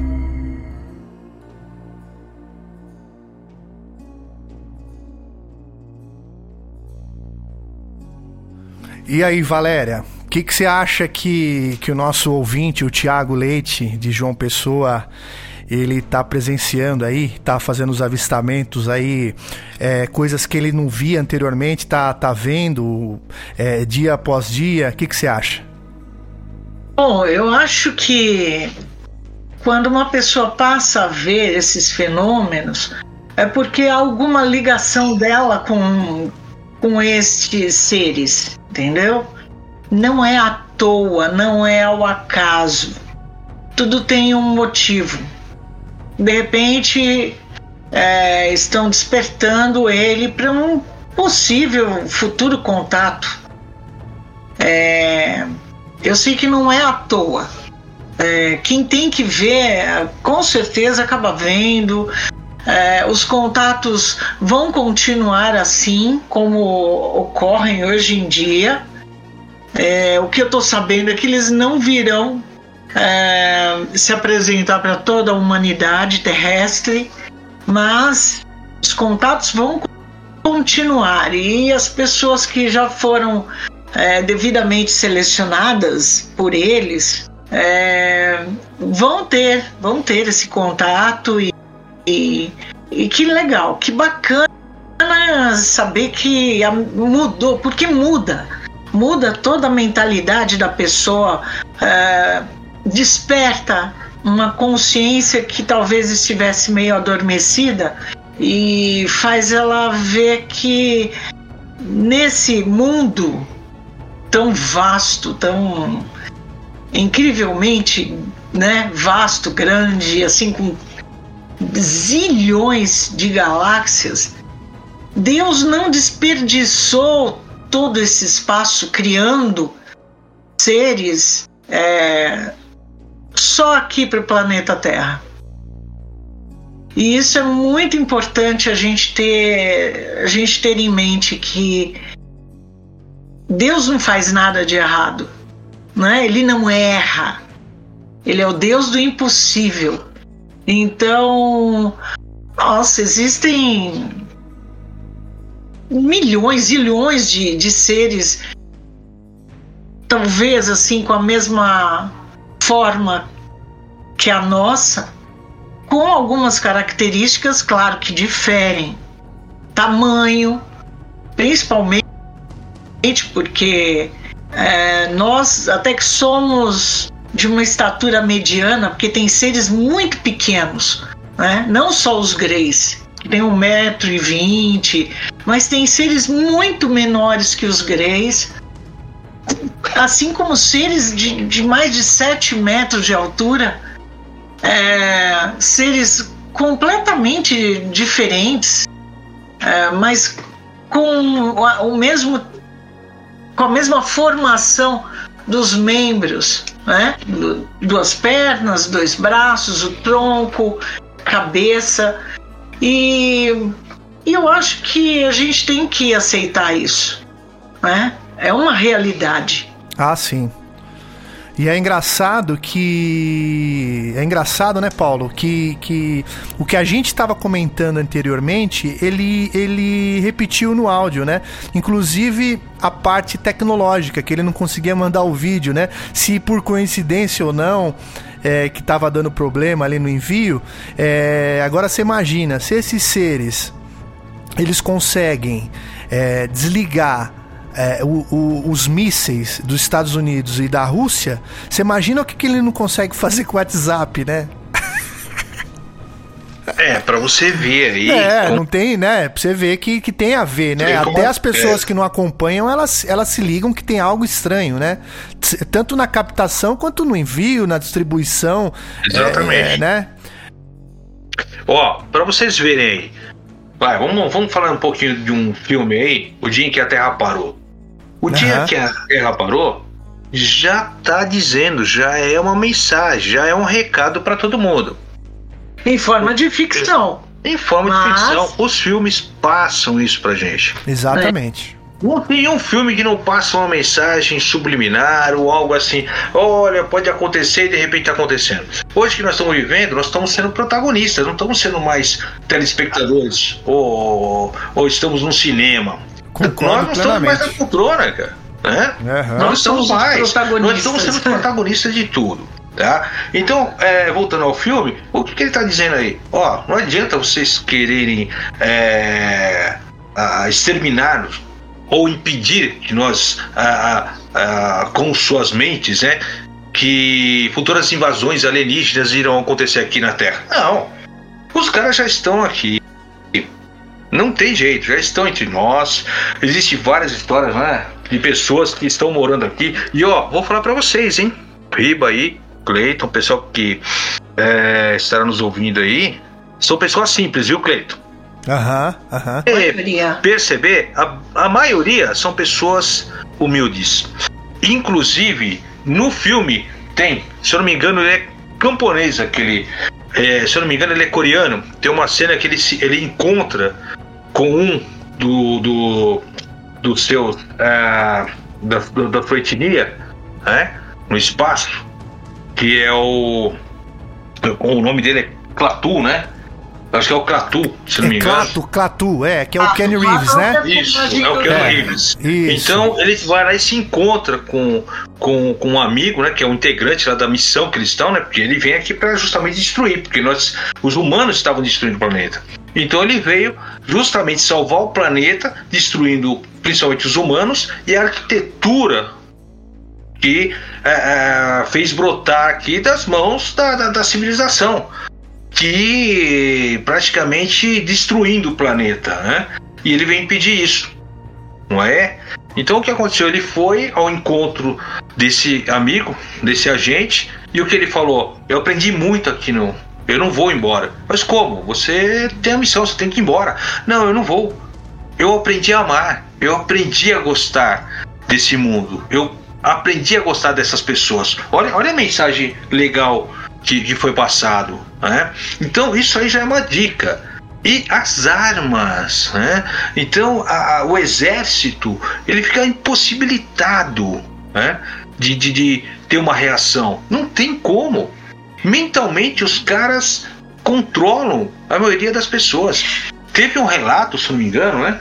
Que, que a gente até ouviu na, na, na internet, que teve uma operação, parece que foi na Antártica, é, de militares, né, geralmente militares, e que foram a uma área, uma área ali que é secreta, somente pessoas autorizadas para ter acesso. Diz que uma nave enorme, um comandante dessa nave desceu e haviam várias, era uma força armada ali. Os caras ajoelharam ali eles se sentiram totalmente ali controlados. Todos se ajoelharam, ficaram imóveis, só com os olhos, só observando com os olhos. O corpo ficou todo paralisado. Todo o grupo, todo o comando ficou paralisado. E depois que ele passou o recado, estavam todos armados ali, estavam todos reunidos. Eram combatentes, guerrilheiros. E logo após dessa reunião, do que foi falado, que é secreto, acabou indo embora. Aí que eles voltaram ao normal, com seus movimentos normais. Olha só que interessante, né? E bem citado aí a respeito de uh, armas nucleares que foram desativadas. Uh, veja bem, as pessoas estão em busca de algo. Não sei se vocês já ouviram falar que o fim do mundo eles viriam aqui nos salvar. Não, não é nada disso. É? Na prática, eles já nos salvaram. Principalmente desativando as ogivas e os silos espalhados pelo mundo inteiro com seus mísseis nucleares os caras desativaram, anularam. Quer dizer, deu um, um, é um, um claro, né? geral. Eu não sei se vocês viram falar, até tem uma história do homem que salvou o mundo evitando a Terceira Guerra Mundial. Alguém ouviu isso aí? Sim.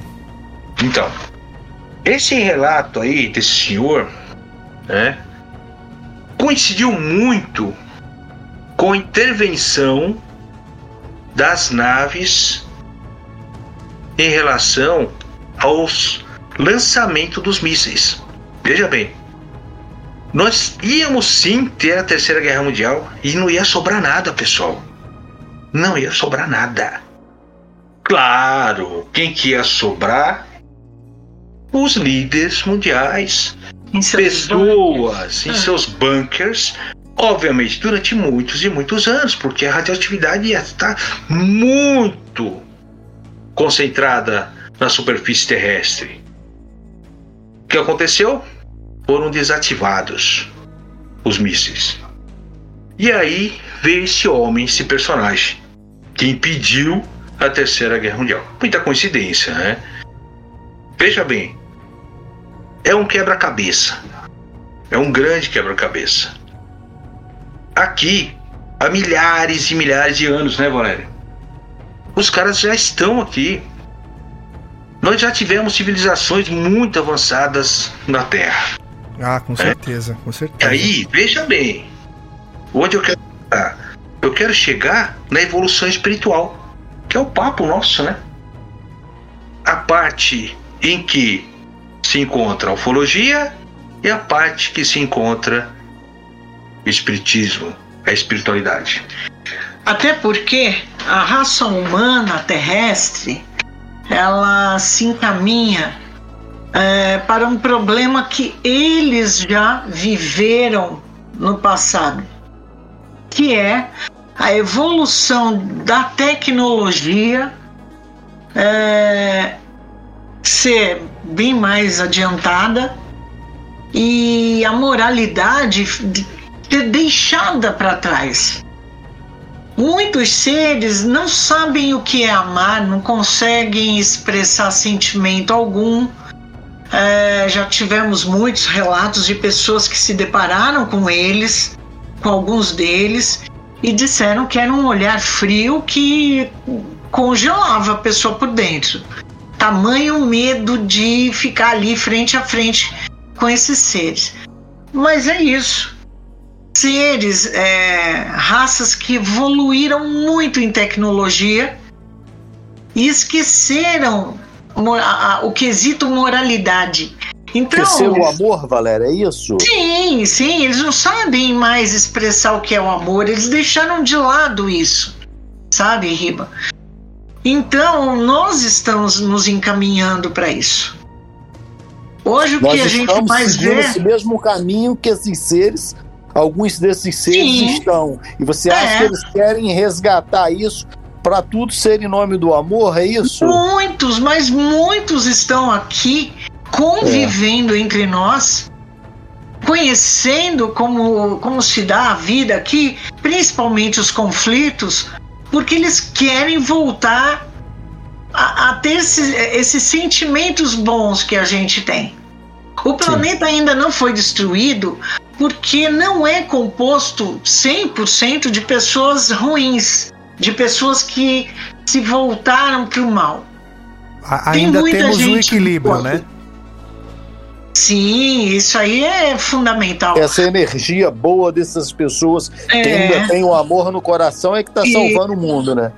É o que faz valer a pena, né? Sim. E saibam que a tecnologia destes seres está a milhões de anos-luz da nossa. Então eles conseguem fazer qualquer coisa, eles conseguem saber, conhecer os mecanismos de toda essa vida complexa que nós levamos aqui. É, e outra, tem um detalhe, hein? Nem todas as naves são materiais, tá? Naves orgânicas também. É, inclusive, elas se transformam. É, inclusive seres se transformam em naves. extradimensionais que são da forma que eles bem entenderem inclusive na forma de OVNIs. Exatamente. Exatamente. Paulo e Valéria. Oi. É, eu não estou afirmando nada, é apenas é um pensamento, uma coisa que me deixa com a interrogação. Porque a gente nunca sabe de nada, né? Eu, eu às vezes paro e me, me pego pensando assim. Eu acho que tem. Eu acho que a espiritualidade ela se confunde muito com uma com, com a ufologia e a espiritualidade se confundem muito. O que, que eu quero explicar para você? Eu acredito que quando chega, quando pousa uma nave, igual aconteceu com aquele senhor seu que até o lá de. Não sei se é seu Arlindo o nome dele, seu Arlindo, que apareceu no, no Globo Repórter, apareceu no Fantástico, que uma nave pousou na frente dele e ele tirou uma foto, aí apareceu tipo uma piorrinha. O caso do Embornal. Então, quando pousa uma nave assim, e a nave abre porta e desce os seres, e os seres estão vestidos com roupas especiais, como se fossem assim um astronauta que estivesse, sabe, com aquelas roupas especiais. Eu acho que aqueles seres que chegam ali tripulados com naves, com roupas especiais para não pegar as bactérias nossas, eu acho que aqueles seres ali se eles estão com aquela roupa, tem esse medo e não quer pegar a bactéria, para mim eles já são seres que já vêm de um outro planeta. E nesses eu acredito são seres de outro planeta. Agora, esses, é, esses objetos voadores que do nada eles se transformam no que eles querem, uma luz, se transformam num disco, desaparecem eu já começo a achar que isso já é espiritual. Ele entra dentro da pedra, ele vem, entra dentro da pedra, assim, igual acontece lá na Serra da Beleza, que a, aquela dona TT falou, que ele entra uhum. na pedra, sai da pedra. Eu acho que isso aí já é um caso espiritual. Ela mesmo comentou isso lá. Ela falou que tem luzes que aparecem lá no terreiro dela, lá, que é espiritual. E, sabe, então eu acho que tem luzes e luzes. Eu acho que tem luzes que são de, de outras dimensões, assim, de que, que vem mesmo de seres, né? Com de, que eles são como a gente, tem, ele, tem, tem, ele tem matéria, assim como é o metal. Eu já ouvi casos da pessoa atirar no objeto, escutar o barulho da, do, do, do, da munição bater lá na, na, na lataria. Na lataria. Já aconteceu do objeto cair aqui e se acidentar. Então, um objeto desse, eu não acredito que seja espiritual, não. Eu já acredito que já são seres que vêm de outro planeta, que eles utilizam esses carros deles para poder chegar aqui e chegam com roupas. Então eu acho que isso se confunde muito, espiritualidade. É, é meu pensamento. Eu não estou falando que eu estou com, com razão, não. É apenas uma dúvida que eu tenho, que eu penso mais ou menos por aí. Que não é, que não quer dizer que eu esteja certo, não. Mas também não quer dizer que você esteja é, totalmente errado. E, e outra, é, é assim, ó. É, existe uma cultura nossa aqui. Uma cultura. As doutrinas. Cultura, cultura é, é, apesar, ó, infelizmente, da nossa cultura estar se desfragmentando. Acho que o Cleiton tá, entende isso aí, o Riba. Está desfragmentando as nossas origens. Totalmente. Então veja bem. É, mãe do ouro Lembra alguma coisa aí? Hein? Sim. A mãe do ouro. Você vai nessa cidadezinha interior, você vai em alguns lugares. Ah, não, mãe do ouro teve aqui, a mãe do ouro. Então veja bem. É, se você é, separar essa situação cultural, você vai ver que é uma grande religiosidade. E uma Sim. grande religiosidade. As crenças, né? As Muita crença. Sempre... Exatamente. Entendeu? Tem muitas crenças, superstições, né? Então, o que que acontece? As pessoas fundem a, a, o que acontece. Não, ali é um. Não, é uma alma. Não, aquilo deve ser mãe do ouro, né? O que será? O que é mãe do ouro? O que será que é mãe do ouro? Essa bola que aparece, não é? Tá aí, tá uma discussão. Será que é espírito? Será que é uma entidade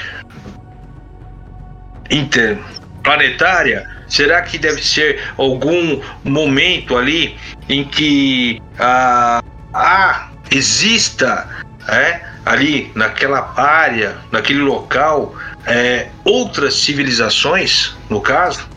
Né? Então é aí é uma questão de estudo e a experiência de cada Sim. um. Exige a experiência de cada um. Porque uhum. só quem está lá, quem, quem teve a experiência, que vai dizer. E tá ali quem acreditar nisso aí, é, na experiência. É, não tem como não provar. Tem. Até hoje. É uma situação. O que não pode acontecer, eu vou falar para vocês, é misturar religião. É. Aí não pode. Aí não, mas aí, aí que eu vou que eu queria pegar o gancho que, que, que você falou do lance da religião, né? Que na minha, na minha opinião, tá, pessoal? Quem estiver ouvindo, eu que tô falando, não é que, que, é, que, é, que é prova de nada, não. Eu acho que as aparições tá? Todas as aparições das santas é, que teve no Egito, que teve em Fátima, que teve em outros lugares, que as pessoas elas viram com os próprios olhos, que também da mesma forma que aconteceu no Rio de Janeiro. É Rio de Janeiro, né? Que o Riba falou que teve a, a, a multidão ali esperando acontecer algo é, e, o, e, o, É, no Rio de Janeiro. É, e a multidão em Casimiro Fátima. De Abreu. Casimiro de Abreu, exatamente. E a multidão que estava em Fátima, e a multidão que estava no Egito, e viram o. Vamos chamar. É, você pode chamar de santa, que eles, no caso ali, chamaram a santa ali do Egito, que era um, um país totalmente muçulmano e, e, e aparecer um santo católico, então é, já começa a dar, dar briga. Porém, a minha pergunta é: o que eles viram foi algo que, que pode ser sim é, é, considerado parecendo com um humanoide, parecendo com um santo, né? Que tem inclusive fotos, muitas fotos aí na internet, que você vai, vai verificar. E não tantas fotos, mas na, na época de Nossa Senhora de Fátima, é, que aparece também, que o pessoal vê, né? Vê é, é, é, algo que se assemelha com uma santa, que na realidade era um objeto voador não identificado ali, que, na minha opinião, da mesma forma que que é, você pode ver um vulto na sua casa, um fantasma na sua casa, você pode ver no céu, você pode ver no mar, você pode ver onde for. E tem esse controle, é, mas eu acho o seguinte, que nem o Riba também citou, que esses objetos que têm é, parecidos com a gente, como se tivesse aeronave de metal, é, mas os objetos que são mais para plasma e para luz, eles são de uma. É, de uma. Como que eu posso dizer? De uma tecnologia espiritual, é uma tecnologia que, a gente, que, é, que o entendimento não, não é cabível para nós assim.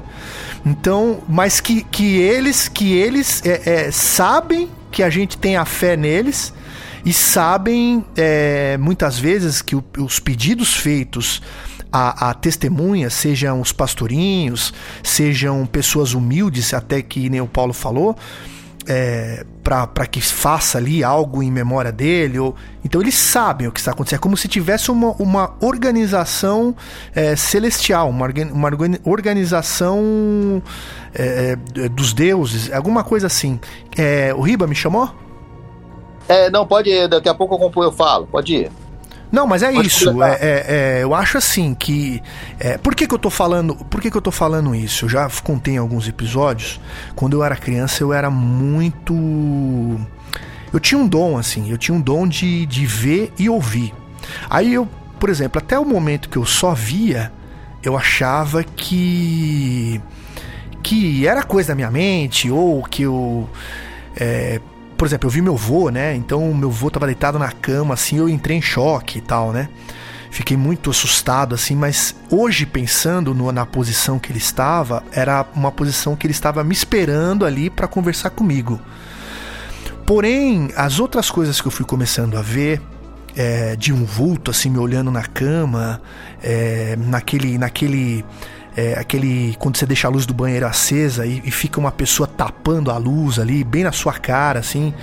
Então, esse tipo de, de, de coisas que são inexplicáveis é que eu junto o, o espírito com a tecnologia. É, até o momento que eu não vi mais, até eu tinha 16 anos, só que eu ouvi. E eu ouvi uma língua que eu sei que é uma língua, mas que eu não não saberia falar para você que língua que é. Por é, eu acho assim falando assim friamente, ela parecia com uma mistura de russo-alemão para trás. Era uma coisa assim. Falando assim e tirando sarro, e interagindo comigo com o meu medo, né? Eu, conforme Nossa. eu tinha mais medo, é, é, ela ria da minha cara. Então era uma voz masculina e não estava falando sozinha, ela comentava com outra pessoa, como se ela estivesse vendo a gente, como se ela estivesse aqui, vai, vamos falar, ou ela estava transparente, ou ela estava é, é, em outra dimensão e conseguia ter esse acesso e eu não, não tinha o acesso a ela visualmente, porém é ouvindo sim. Então eu acredito sim que a junção da, da, da ufologia, que a gente vê no céu aí, é, é, sempre falando dos verdadeiros, né? E não do, dos falsos aí, nem de artes gráficas aí feitas por, por gente de má fé. É, eu acredito nisso, que, que essa junção é pessoas de outras dimensões ou de outras. É, de, de mundos muito distantes do, do, do nosso, né? Sei lá. Fala, Riba, que você ia falar. No final da, no final da fala do Paulo, Paulo falou assim: O que é a mãe do ouro? Aí o Paulo completou falando assim: só quem está lá é que pode, que viu, é que vai poder analisar melhor. E o Paulo está correto com o que ele falou. O que, que é a mãe do ouro? Para mim, são. É, muita gente se confunde. O que, que é a mãe do ouro? Pode ser três coisas. A mãe do ouro, é, ela, se eu estiver num local desse, num, num, num, num local do interior, e se, eu, se, essa, se sair da Terra uma bola ali de luz ali e aquela bola subir e sair, para mim eu já vejo como um fenômeno químico. Se essa bola do nada, ela vem parando, passa por cima de mim, uma bola imensa e entra dentro da montanha e, e afunda ali na montanha, eu já acho que é, para mim já é uma, um caso espiritual. Agora, se a bola de ouro cruza o céu e vai passando e vai embora aquela bola de ouro, como eu já vi, Aí eu já acho que eu, já acredito que seja uma nave tripulada que ali atrás daquele farol ali tem uma nave metalizada e tem seres ali dentro de carne, com osso, com roupa, com tudo. Então, eu vejo a mãe de ouro dessas três formas: um fenômeno químico, um fenômeno espiritual ou uma nave tripulada. Então, só, só vai conseguir identificar e entender quem está lá e que, consiga, que consiga identificar. É o que o Paulo falou. Aconteceu um caso muito interessante, que o Cristiano colocou isso no canal dele, o Cristiano Gonçalves, que o rapaz estava fazendo um guia, estava no alto lá da montanha de São Tomé das Letras. Era, o dia estava começando a clarear, às 6 horas da manhã, e ele viu vindo lá embaixo um farolzinho aceso, assim, um dia já estava clareando, hein?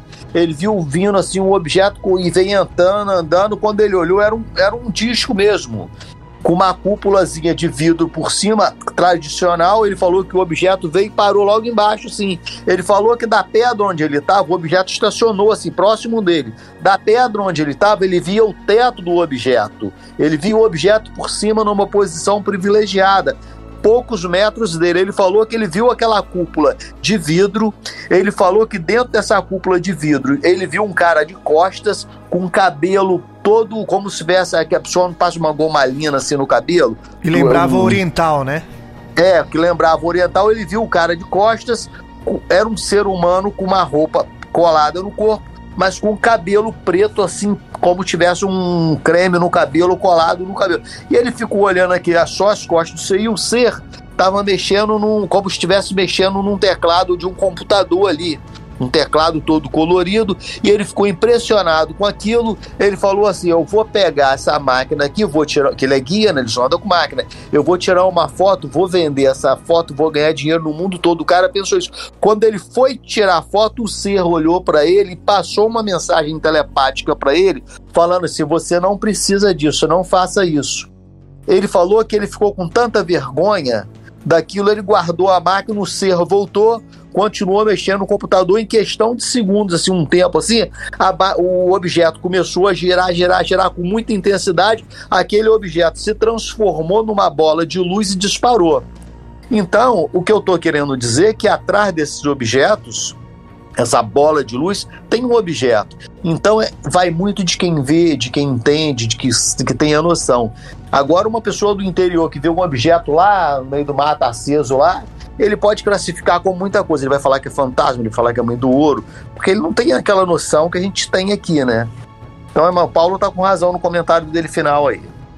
Outra, a gente não pode esquecer que já faz um bom tempo que pessoas que frequentam é, essas casas espíritas é, com uma certa vai, frequência os que conseguem né, ter a clarividência mais assim desenvolvida relatam que vêm tanto espíritos quanto é, figuras é, humanas, só que muito mais altas nestes, nessas casas. Há um trabalho entre espíritos, né, guias espirituais, com estes, estes irmãos extradimensionais, tá?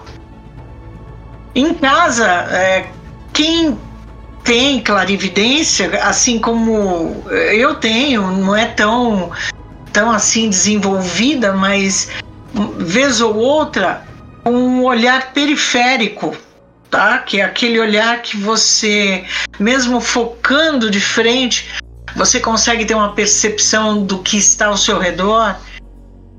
Com essa visão, eu consigo ver vultos passando em casa.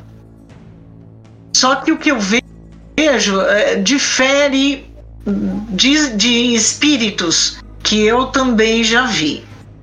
São figuras meio acinzentadas, é, são figuras assim, assim bem diferentes.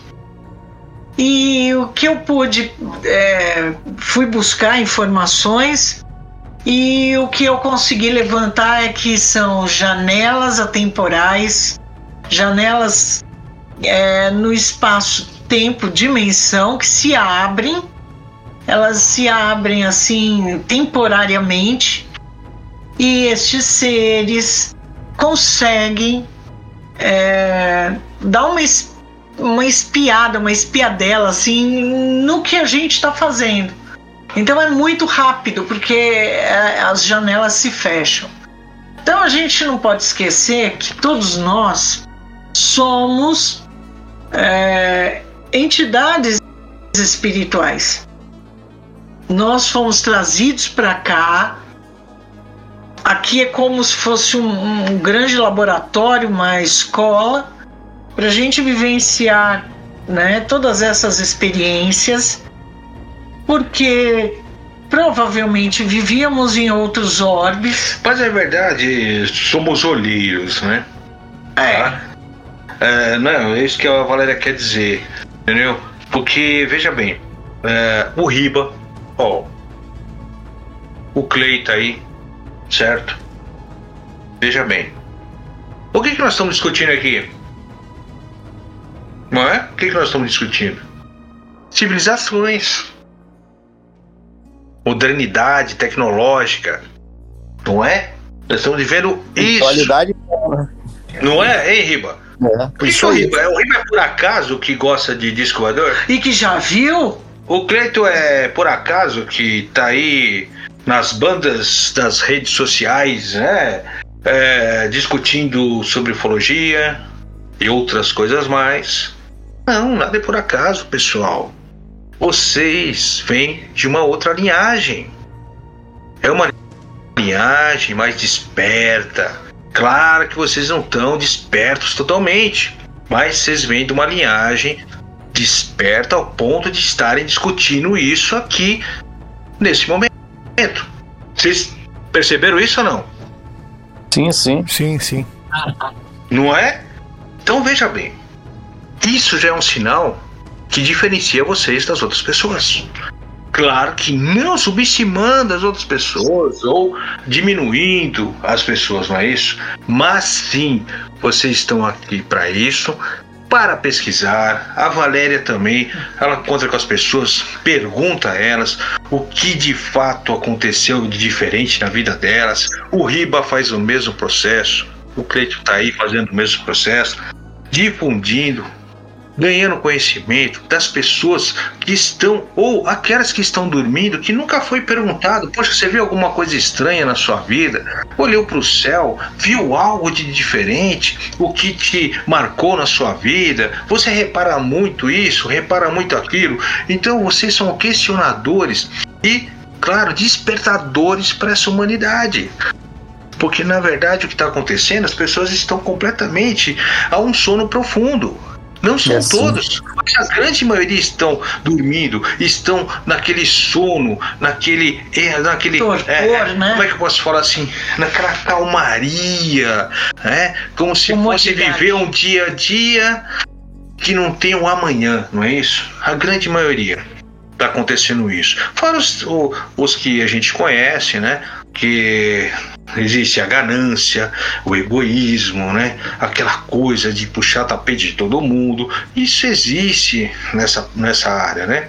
Por quê? Porque as pessoas também estão num grau de evolução, mas vocês estão num grau maior de evolução. Por quê? Vocês estão tomando o assunto, passando o assunto, levando adiante né? Para que haja um salvamento de gerações. É isso, pessoal. Tá? Então vocês podem se considerar pessoas especiais que estão fazendo essa ação. Parabéns ao Cleiton, parabéns ao Riba e as pessoas que estão levando conhecimento que existem outras almas, outros ah, impérios, outros mundos, né? e até os mundos que estão aí vivendo conosco. Não é à toa que estão aparecendo super exoplanetas, né? que estão aparecendo terras semelhantes a terras, ok? Olha só quanta coisa está aparecendo aí. Hum? Isso já existia há muito tempo. Tá? Então, parabéns a vocês. Vocês estão aí e estão fazendo um bom trabalho. Não é que não é legal isso? Fazer um bom trabalho, ser reconhecido, né? E continue assim. O Riba está aprendendo cada dia mais com ufologia. Riba, conselho que eu lhe dou, não tenha medo, continue fazendo essa prospecção. O Riba tem muito feeling para receber uma mensagem mental. Tem seres que ali estão observando o Riba. O Riba sabe disso. São irmãos, né? Ele, São nossos ele, irmãos. Ele tem esse medo, essa paura, essa paura terrestre, hein, o Riba? Desperte, Sim. meu amigo. Desperte. Você tem um grande futuro. E lembre-se, andar sempre com o pé no chão. Lembre-se, o que a intuição, o Riba tem muita intuição. Riba, agarre a intuição, transforme em ação e não em paura ou medo. Tá me escutando, Riba?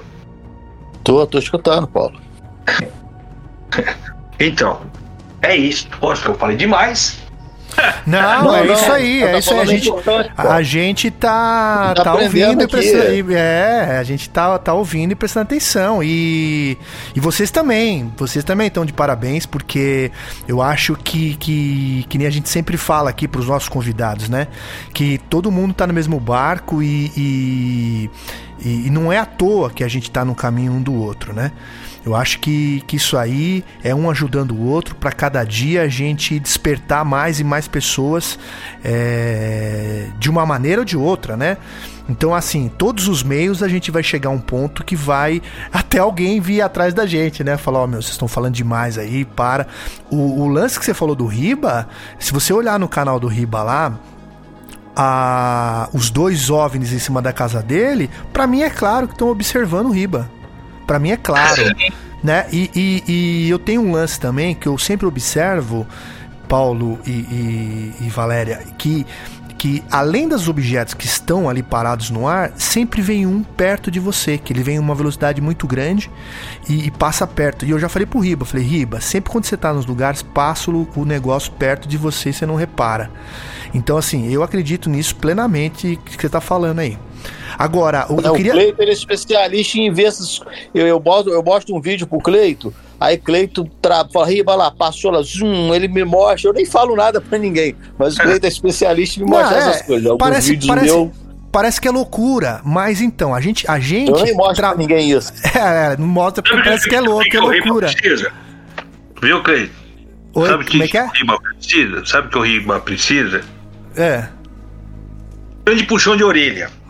Ah, é? é. Verdade é essa. Um grande puxão de orelha. Esse rapazinho aí, se ele soubesse quem ele era, ele não ia ficar assim. O Cleiton, a sua vidência, o Cleiton, né? O Cleiton tem uma vidência aí muito boa, não é só de, não é só 16 anos, não, meu amigo. Você, você correu da área, né? O Cleiton também correu do negócio. Ah, é? é? Ele não quis saber muito, não, ficou ali. Porque assim, quando acontece algumas coisas, a gente fica sem uma orientação, né? De, de, de... Mas até antes de você falar, Sim. Paulo, é, é, eu fico me perguntando por que que eu, eu, eu parei de ver e de ouvir. E eu lembro, depois eu lembro que no última vez que eu. Que, que meio que tiraram o sarro de mim, que era real, era real, eu estava acordado, né? É, eu, eu, eu acho que eu fiquei com tanto medo que eu. Eu, de- eu xinguei. Eu devo ter xingado ali no Mas você momento. não viu algum vulto ou era só vozes, Cleiton? A última vez foi vozes. Eu estava na janela do meu quarto, eu ia dormir e começou a gemer, ge- gemer assim, é, longe, longe, como se fosse na outra rua. Mas não era, era um, tipo um pedido de socorro, mas não era socorro, era tipo. "Oh, oh". Eu falei, meu, o que, que é isso, cara? E aí eu comecei a ouvir, ouvir, ouvir. Aí eu abri a janela, tinha um campo na frente da minha casa antigamente, né? Eu olhei, não via nada. E aí de repente eu comecei a ouvir cochichar embaixo do meu muro. E, e cochichava desse jeito que eu falei pra vocês, que era um cochicho. Uma voz metálica. Não, era uma voz grave. E era cochichando com outra pessoa, tipo assim, ó. Eu falei, meu, o que, que é Nossa, isso, cara? estranho. Aí já pensei, a gente fica pensando coisas tipo assim. eu, eu, eu posso comparar o caso do Cleito aí com o filme Sexto Sentido, né? O que, que você tá vendo? O que, que tá acontecendo? Eu falo com mortos. É, Não é, Cleiton? eu não sei, Mais eu não sei. aí, né? É, eu não sei se eram mortos. Eu sei que eu. eu... Mas esse tipo Essa de é- linguagem é estranha, né, Cleiton? É, então, aí que eu trago pro, pro, pro, pro real. Porque, é, porque era uma coisa. Eu somando as coisas que eu vi ao longo dos do, do, do meus anos de vida que eu tinha ali, adolescente, é, tanto o meu avô, tanto espírito na minha cara ali, como se fosse, como se ele tiv- como se ele fosse um mergulhador com roupa de mergulhador. Eu não via a cara, não via nada. Eu via um, um, um vulto ali na, na beliche, eu tava na beliche, e o cara me olhando na minha cara. E eu, eu em todas as vezes eu comecei a rezar, né? É que tipo essa- um escafandro? Não, escafandro não. É a roupa, é o mergulhador quando ele ainda não põe a Neoprene. neoprene, exatamente. É, neoprene. Que não dá, não dá para você ver o formato do cabelo. Você vê é, é, você vê ali a cabeça arre- arredondada como se tivesse com a touca do neoprene. E, É. e me olhando assim bem na minha cara. E eu não conseguia ver nariz, não conseguia ver boca, porque ele estava é, contra a luz e, e me olhando. Eu não sei se ele estava de pé na escada da beliche ou se ele estava. Ou se ele era alto. Tão alto que ficou na minha cara, assim, entendeu? Agora, era real. Porque se fosse somente um vulto, ele não tapava a luz. E ele tapou a Ah, luz sim. que. Ele tapou a luz que veio do banheiro. Era físico. Era denso Ele mesmo. era, exatamente, só que ele não tinha como entrar ali. Ele não tinha como entrar ali. É isso que eu tô falando, que é a junção do espírito com, com, com o real, entendeu? Que é uma coisa que não dá pra você explicar. Agora, essa essa última vez aí que, que, que eu falei que eu devo ter xingado é porque ele, eles riram de mim, porque essa, essa, essa voz que estava na rua de trás que estava embaixo do meu muro, eu até achei que era pichador ou alguém tentando arrombar o portão. É, Ele entrou no meu quintal, por, por debaixo da minha janela e riu da minha cara, como se tivesse é, querendo me dar um susto mesmo. E ele fez isso duas vezes, e na segunda vez que eu já fui já é, antecipando os movimentos, eu falei, não, não é possível, agora ele vai fazer isso, agora ele vai fazer. Se eu fizer tal ação, ele vai fazer uma reação tal. Se eu fizer tal ação, ele vai fazer uma reação tal. E quando fez isso, eu eu xinguei, falei um palavrão lá, mandando, né, para aquele lugar.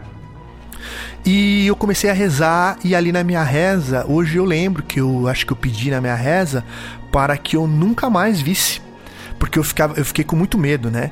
Então E talvez sua irmã viu, Cleiton? Não, não, a minha irmã ela viu, ela viu, ela teve outros avistamentos de Ela chegou a ver vozes? de assim, espírito- nível? espíritos e luzes, assim, é, mas não os mesmos que eu vi, né? Ela, Sim. ela, ela viu outros, assim, tipo, ela foi atender um telefone do, do namorado dela uma vez. E ela tava de- já dormindo na cama, a luz estava meio que, que. não estava totalmente apagada, mas estava meio breu, assim, né? E no que ela. No que ela é, tocou o telefone, ela levantou pra atender, acho que ligou no, no telefone fixo na época. no namorado dela e no que ela foi atender, ela olhou para pro pé da cama dela. Ela, ela relata para mim que ela não sabe se era criança ou se era adolescente, mas era um casal olhando com cara de é, como é que eu falo de, de pavor para ela assim, uma cara de desespero assim é, como se fosse uma cara pedindo ajuda, assim, e ela também entrou em choque e até derrubou o telefone e tudo mais, né? Então, assim, é, eu acredito plenamente. Existem, por exemplo, tem um caso é muito que até vocês, eu peço ajuda de vocês assim, que é, eu já contei acho que alguma vez aqui no podcast isso aí, que, que tinha um grupo na, na igreja do, do meu bairro, um grupo de oração e essa, essa tinha duas crianças brincando enquanto o pessoal estava rezando no, no grupo ali de oração.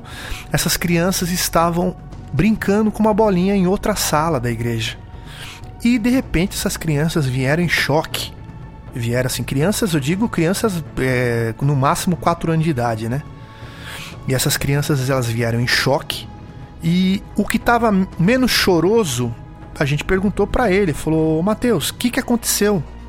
E o outro tava totalmente transtornado, né?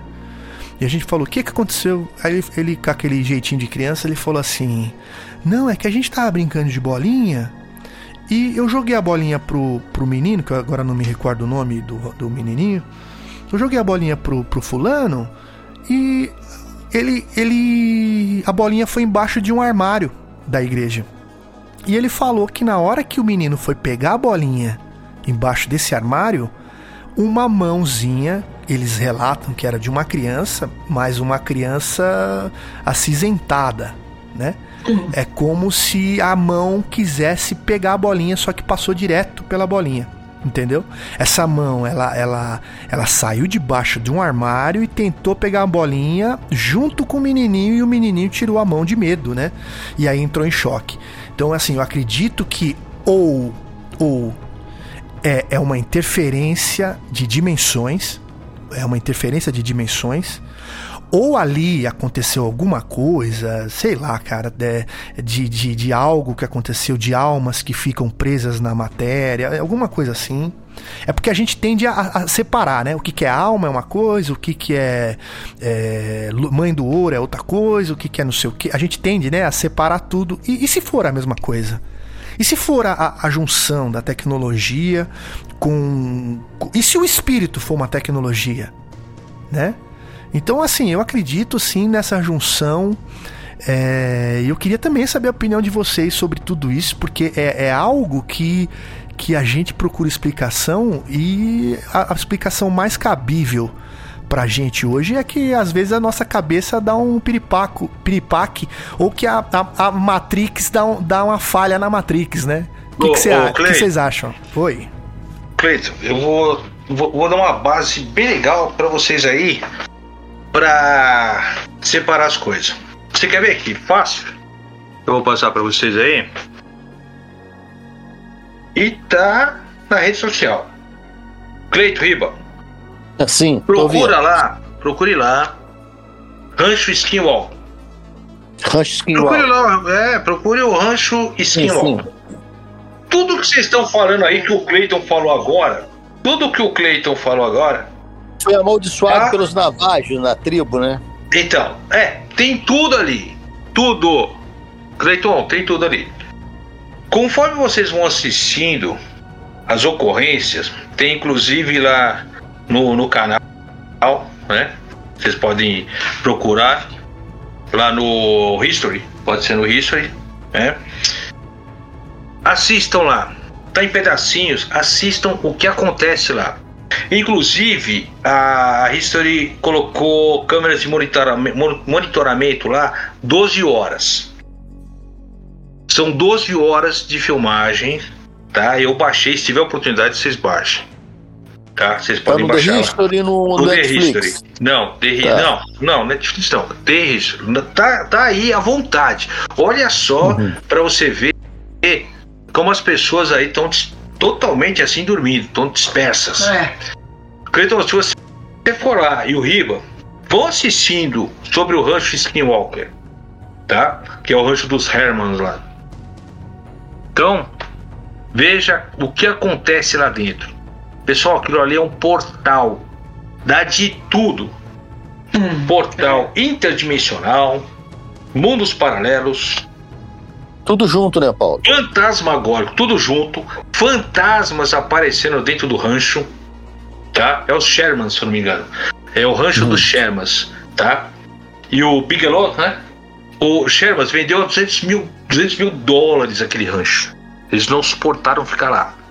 Foi nos anos 70, se eu não me engano. Aí o Bigelow comprou e depois vem, se eu não me- ah, comprou por 200 mil dos Sherman começou a fazer investigação lá, científica, a respeito do que ocorria, as anomalias, paranorma- paranormalidades, inclusive as pessoas que estavam lá, tá? É, tinham efeitos colaterais, colaterais graves, Terríveis, terríveis, terríveis, tá?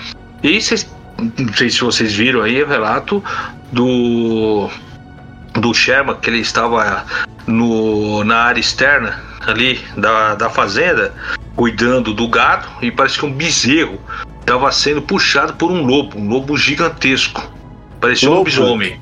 Exatamente. E aí ele deu vários tiros de 12 e acertou o lobo. O lobo veio até ele, enorme. Eu acho que estava ele, o filho. Esse lobo passou por eles assim tranquilamente e sumiu. Não abateu o lobo. Não conseguiu bater. Ele tem certeza que ele acertou. Tinham várias cápsulas ali de, de de, deflagradas, né? E que no momento ali do, do tiro, ele tinha certeza que tinha que derrubar o, o lobo, né? E realmente não derrubou, é, salvou o bezerro, né? E aí eles viram que não tinham condições nenhuma de viver dentro da fazenda. Aí veio esse Bigelow, foi lá e fez negócio com ele, trabalhou um certo tempo lá nas pesquisas e vendeu para um outro cara por 4 milhões de dólares. Hum. Olha só quanto esse cara faturou. E está até hoje sobre investigação o que ocorre lá, tá? Então, se vocês puderem ver, é muito interessante e talvez, e acredito que vá colocar aí esse quebra-cabeça, né, com uma formação melhor aí pro Cleiton aí, viu, Cleiton? E o Riba também.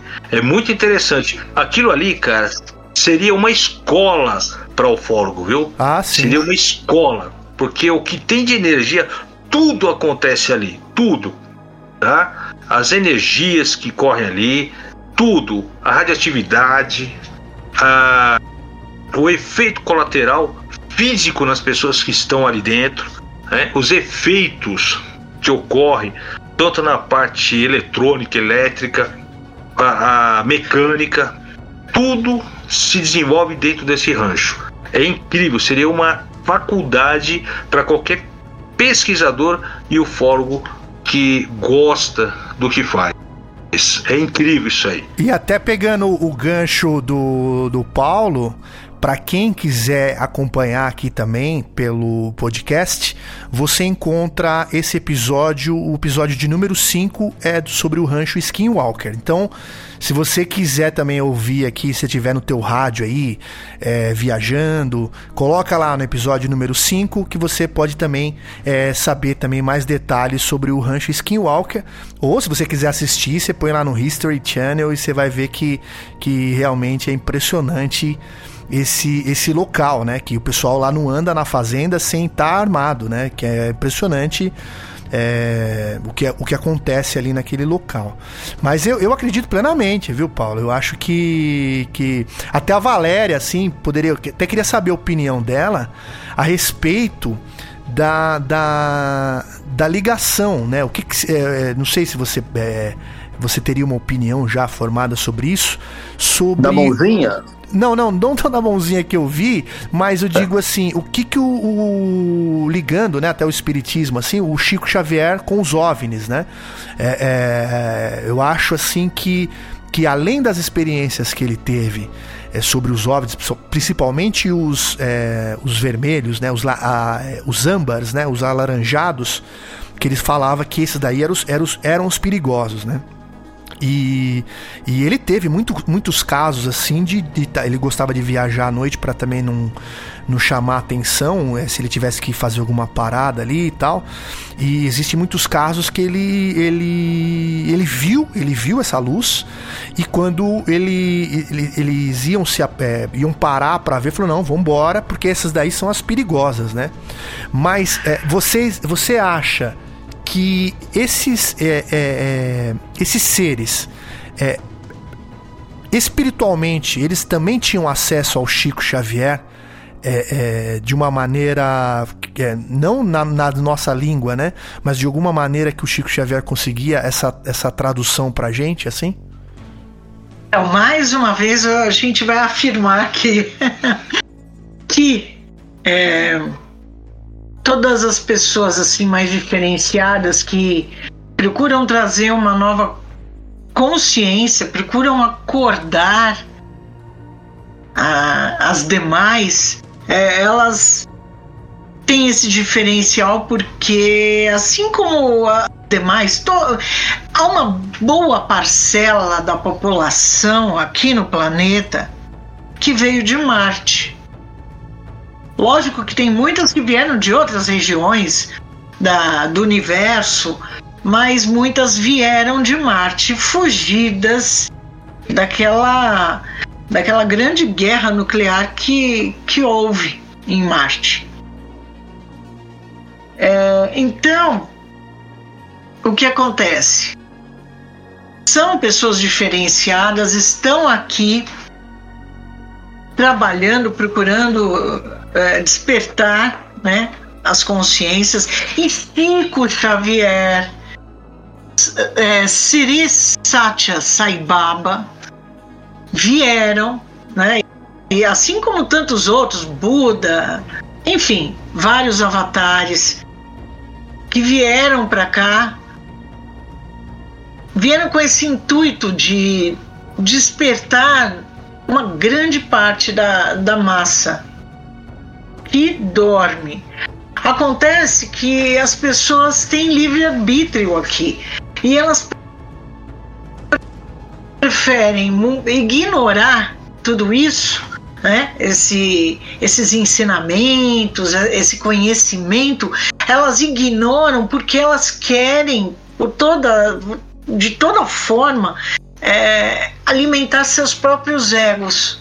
Então, elas querem elas são gananciosas, egoístas e cada vez mais o homem se distancia da sua fonte criadora. Então, Chico Xavier era um ser assim que a gente nem eu acho que a gente ainda não consegue ter a dimensão do que, do que na verdade ele era. É, mas na verdade ele não era daqui mesmo, né? Não, não era daqui. E aproveitando mais um gancho né, da Valéria e o Preto que pôs aí na pauta, é o seguinte.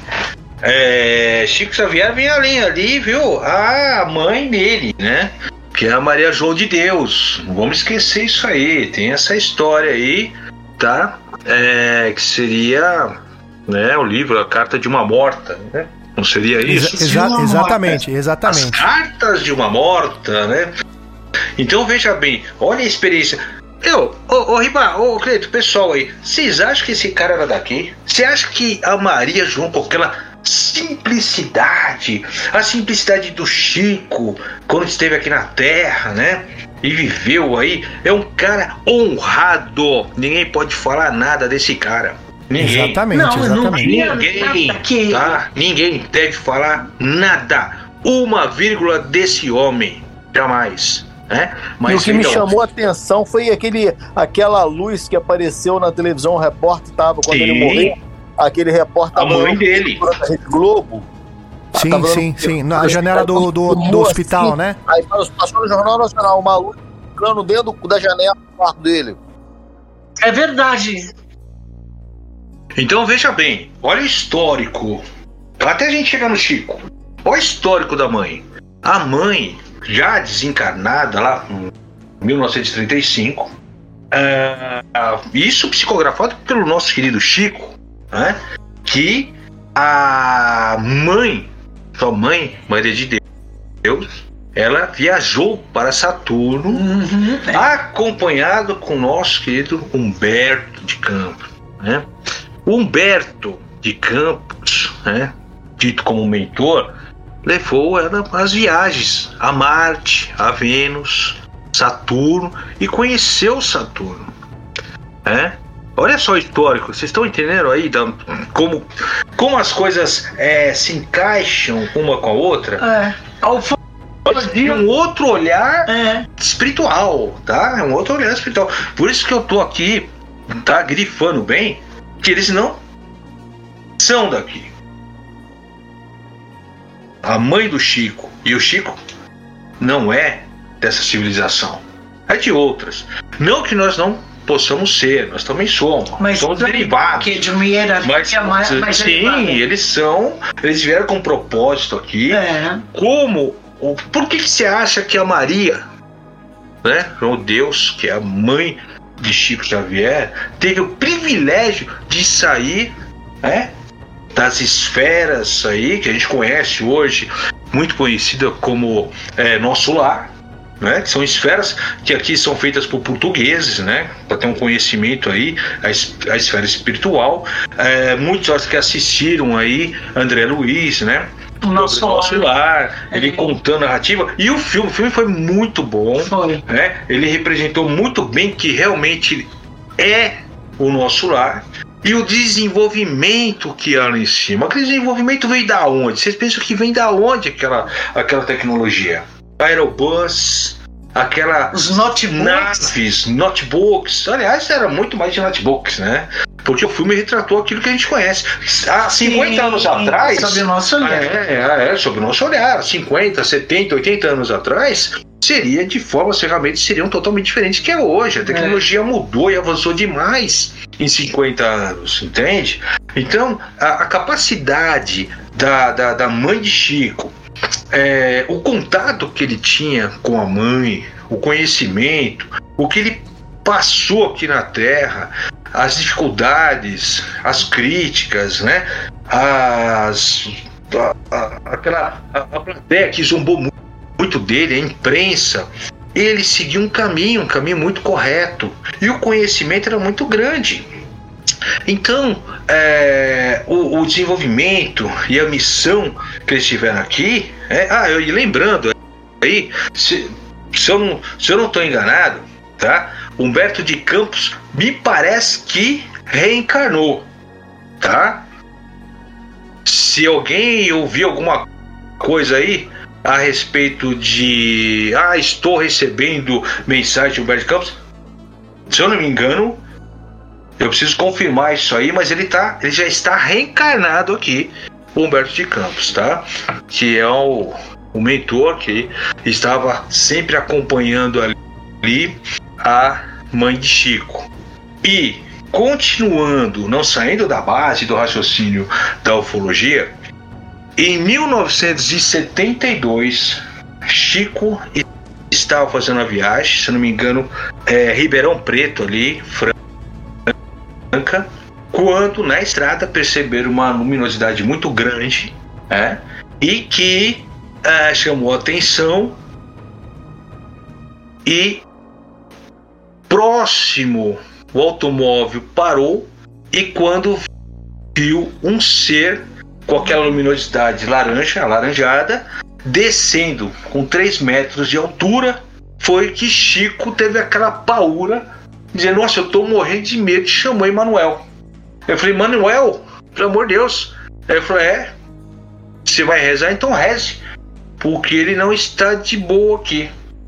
As intenções dele não é muito bom não. É ruim e reze bastante.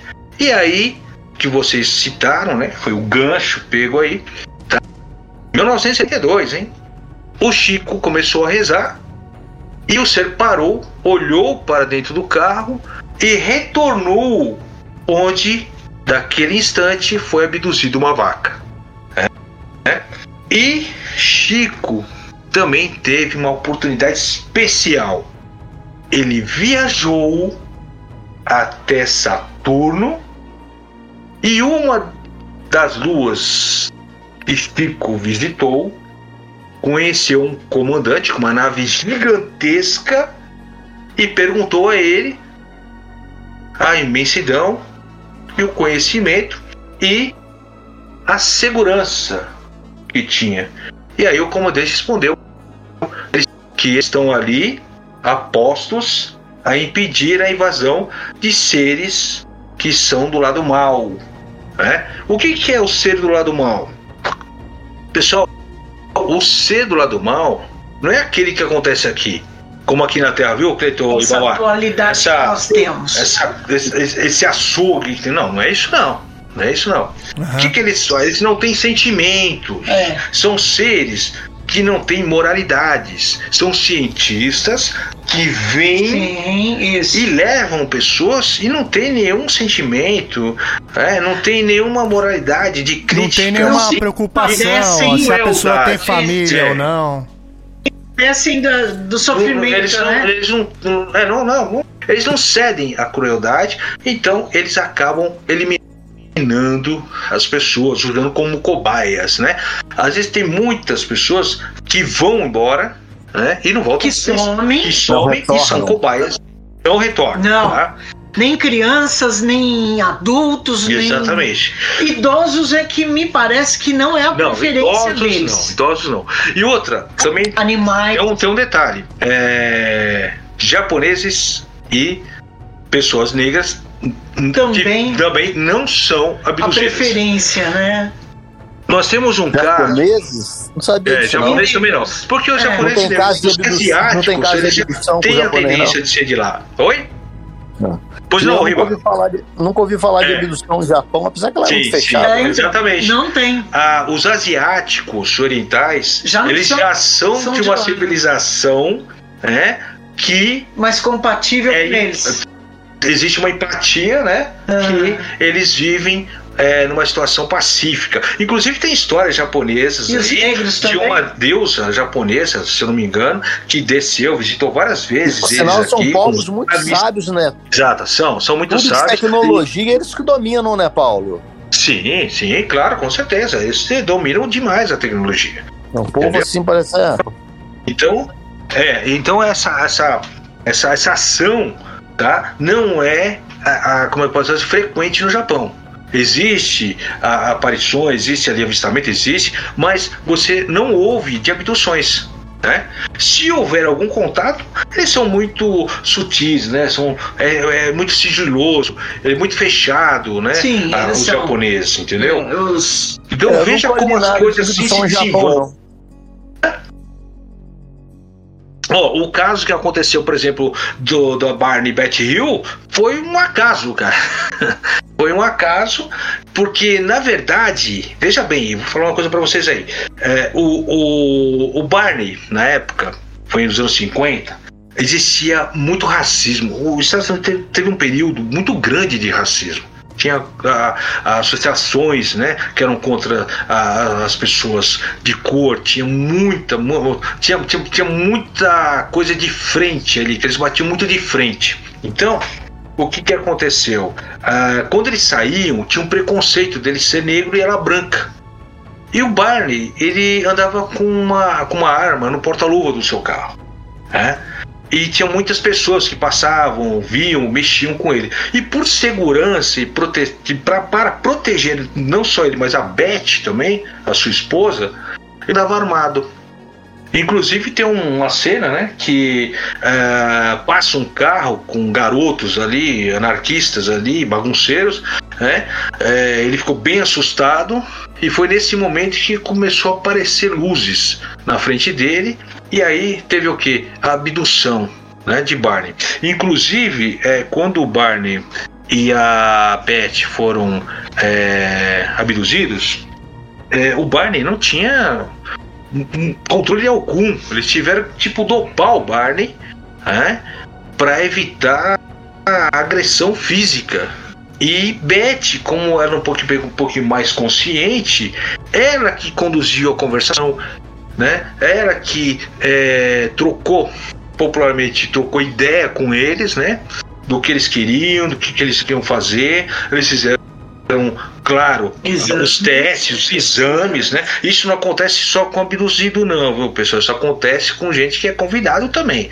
Os caras vão lá, vão fazer um exame em você. Porque é que aquilo lá o, o Riba falou em relação ao que? A precaução, né? De não pegar bactérias. E nós também, para não pegar bactérias dele. A gente não sabe quem que são os caras, de onde os caras vêm, entendeu? Então tem alguns efeitos colaterais nisso, tá? E por esse motivo, claro, né? Eles fazem esse tipo de exame, tá? Por isso que eu falo, abduz, abduzido passa por exame. Não. O convidado também passa. Convidado, que nem o Arthur Belletti, também passou alguns exames. Todos. O- a nossa casuística, Todos o, passam. o Nilson Pátero também passou por essa situação. né? É, é, o Bianca Hermínio também passaram pela mesma situação. E os caras foram convidados. Entendeu? Então, tem muita polêmica a respeito disso aí. Né? Agora, em relação a Mal Mal e Bombom, a energia, o, o- o- a evolução que vocês têm, a cabeça que vocês têm e a sensibilidade para estar preparado, né? Porque você sente a vibração, se é ou não. E outra, vocês têm também os seus mentores que defendem. O Riba tem. O, o, o, o Cleiton também tem. Né, Cleiton? Sabe disso, Cleiton. É? Então, Ah, nós devo ter sim, com certeza. Eles vão, eles vão proteger vocês. Entendeu? Então vocês podem ficar sossegados. Né? Vocês estão com uma linhagem de segurança muito boa. Nós também aqui temos a nossa linhagem. Olha, nada é por acaso. Nós estamos aqui e não é por acaso. E vocês estão sentindo essa corrente e essa energia, conforme eu estou falando aqui, a Valéria falando, nós estamos emanando aqui uma energia e tá sendo, ela está correndo aqui, Uhum. ó Aham. numa muito legal e positiva. Vocês podem sentir isso, é uma sensação Eu boa. acho, Paulo, que quando, eu não sei se eu estou errado, eu acho que quanto mais a gente faz o bem nessa terra, eu acho mais protetores espirituais se cercam. Você acha isso também? É óbvio, com certeza. Por Eu isso que nós estamos nisso. aqui. Nós somos aqui orientadores, nós somos aqui olheiros, nós estamos aqui para isso, para divulgar com seriedade. Né? Não é, aquele negócio, que eu falei numa live aí, falou, não, ficar ganhando likes, ganhando inscritos, não, porque faz aquele Ou sensacionalismo. criando, é, Não. ou criando informações. Que isso é, É. perigoso. Exato. A ufologia não dá dinheiro, o Riba sabe. Não dá dinheiro. Mas se você vender lá seu merchandising ali, uma coisinha, uma caneca, uma revista, para ajudar você né, a correr aí, porque eu Ah, falo que eu falo. equipamento Exatamente. melhor. O fo, exatamente, a gente comprou. O Riba também, passa aí, nós passamos o perrengue aqui também Ah, para pegar sim, nosso sim. equipamento. Entendeu? Então, para você ter essas coisas, você precisa trabalhar, precisa fazer alguma coisa É, a paixão, o amor que eu falo assim na ufologia é grande. é. A gente também tem, tem no sangue isso aí. Nós temos no sangue, desde criança nós temos isso. Então, a, a- aquela possibilidade de enriquecer muito coisa de, de ufologia não dá. Não existe isso. Não. Não, né? não, é nós só. temos aí, nós só temos aí virar, o Petit. Né? Temos o Petit aí, o cara dá sangue aí, ele vai para qualquer lugar fazer evento. E há ele anos, vive de né? ufologia. É. É, e há Há anos. muitos O anos. cara tem que vender o livro dele, tem que vender as palestras dele. O cara vive, meu. O cara dá o sangue do caramba pra viver disso. Lógico, lógico. Entendeu? E não é todo fórum que faz isso, né, ô Riba? A gente tem corrente. Verdade, verdade. ele tem- precisa de uma grana. Tem correr. família. tem família. Tem... Você entendeu, Cleiton? Então, não é, o Claro. pessoal acha, ó, você quer saber? Teve um- um- uma vez aí, lembra? O cara me procurou pra perguntar quanto que valia uma filmagem de disco voador, uma foto de disco voador. Ia É brincadeira? Eu falei, como, meu amigo? Eu não entendi. Como assim? Não, eu queria saber, porque parece que eu filmei alguma coisa aqui. Eu queria saber como é que tá aí o mercado e tal. Vem a grana. Olha só, olha o absurdo. É. Entendeu? Ah, eu falei assim, amigo, se for, se você for nesse pensamento e achar que uma simples filmagem, uma foto de uma nave que você, ou um disco lá que você tirou, seja realmente um disco voador e para você ganhar em cima, você tá perdendo seu tempo, amigo. Aqui não se vende. Isso aqui não se compra, tá? Isso aqui é estudo, estudo para quem gosta, tem amor E leva a, a leva a sério. Tá? Aqui não tem. Se fosse assim, com as mais de 600 filmagens que a gente tem aqui, né, Wagner? Eu já tava milionário. Nossa. Ah, Eu sim. tava, tava completamente, não precisava trabalhar com mais nada. Com certeza. Entendeu? Deixa eu perguntar pra vocês uma outra coisa. Ah, pelo, que, eu- pelo que eu entendo, né, e que a gente conversou até o momento, assim, do, dessa parte do, do, do Chico Xavier tal, é como se a gente se desligasse do nosso corpo material aqui, né? É como se aqui fosse o nosso avatar. Então, hoje Isso. o, Riba tá com o avatar dele de Riba. Eu tô com o de Clayton, você de Paulo, a Valéria com a da Valéria, né? Sim.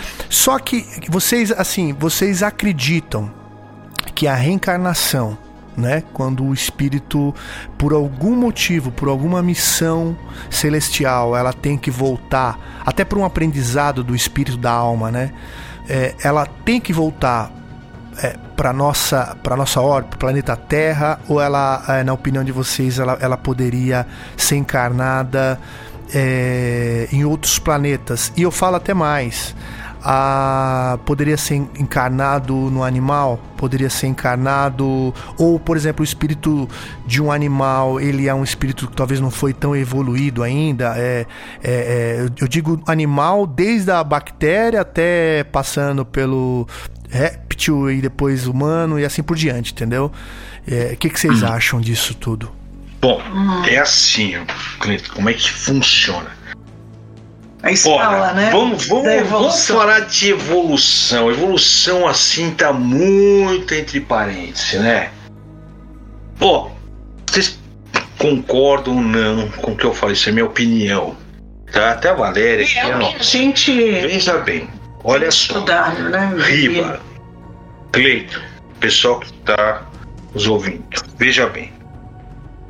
Evolução com a vista de hoje, com o olhar de hoje, o que está acontecendo hoje. Cleiton, você é um cara bem orientado, o Riba é bem orientado. O que evolução que vocês estão vendo hoje? Oh, caramba! Mas espera aí, tem coisa errada. Eu não tô vendo evolução aqui. As pessoas estão perdendo A, grande chance o respeito com as outras. de evoluir. é. Está acontecendo uma revolução assim de ideias inversas, não é? Totalmente trocadas, os valores trocados. E aí você para e pensa e fala: pô, que evolução é essa? Sim. O que, que aconteceu com a evolução? Aí vem aquele negócio: reencarnar vai evoluir o seu espírito? Hum. Que política é essa de reencarnação? Outra coisa que você falou: essa ida e vinda. A gente poderia estar em outro planeta? Sim, boa colocação do Cleiton em questão de por que, que estamos aqui? Estamos aqui com algum propósito. Agora, você lembra? Riba lembra? Valéria, eu, a gente não Não. lembra. Será que fizemos um acordo para vir para cá? Para passar um baita de um perrengue? Porque nós estamos passando um perrengue, né? Moral, sanitário e tudo mais. É um baita de um perrengue. Perrengue. Mundo de Certo. sofrimento. Exatamente. E aí você pergunta, evolução espiritual? Mas, pô, eu não tô vendo evolução espiritual. Você tá, Valéria? Não, Não tô vendo. não, muito. Com todo respeito. muito longe disso. Eu não estou vendo essa evolução Tá espiritual. Exatamente. Então, veja bem. Como eu falei, somos os olheiros aqui. Estamos aqui não por acaso, por alguma coisa. Estamos presenciando isso, o Cleiton Ribamar e o pessoal aí que está nos ouvindo. Então veja bem. A evolução estaria onde? No modo de vida que direcionasse apenas para o amor, não é isso? É. A direção É. seria o amor. Jesus esteve aqui ante a si mesmo como ama-te ao próximo. Onde está o amor do próximo? Deus criou o seu próprio avatar, que é Sati Sai Baba, viveu aqui na década de 80, veio ensinar o que era o amor, né? Então, E Pra quê? Pra, pra, pra ter um conforto e dar conforto aos arrependidos disso É. tudo. Porque as gerações que estão vindo do ano 2000 pra cá tá muito problemático. Tá muito problemático. Entendeu? Existe é, membros trabalhando para isso? Existem. Né? Então, está sendo o quê? Está acontecendo o quê? Uma remodelação tá? de moralidade, de cultura, que por isso que está tendo muito desencarnes. Né? Os desencarnes são por vários motivos. Não vamos focar. Existem outros motivos para desencarne. Não é? Então, está tá acontecendo aqui uma recolocação né, de é, entidades ou de almas mais desenvolvidas para não causar o colapso no futuro. Isso, Cleiton Ribamar, nós estaremos aqui não, cara. Tá? Sim. Nós não estaremos aqui, com certeza. E agora vamos entrar na parte dos animais que o Cleiton falou, né? Os animais, o, o Cleiton Ribamar, são nossos irmãozinhos queridos. Né? Ah, o seu gato, o seu cachorrinho, a cachorrinha que está aí. Ô Riba, ô Cleiton, presta atenção. O que esses carinhas aguentam? O que eles se protegem? Hã? Meu, vocês não imaginam, eles são, ou, são, são outros tipos de anjos de guarda. Vocês São mais evoluídos, repararam até. isso? Hã? Acho que são até mais evoluídos. Eles- muito evoluídos. mais. Muito, mais. Eles amam incondicionalmente. Exatamente. Eles nasceram, eles são dali mesmo, não tem uma evolução, não. A evolução maior é o sentimento, é a expressão que ele faz com você, como ele te olha, como ele brinca com você. Como ele te acompanha. Ele te não precisa acompanha. falar, né, pô? Ele É. não precisa falar. Exatamente.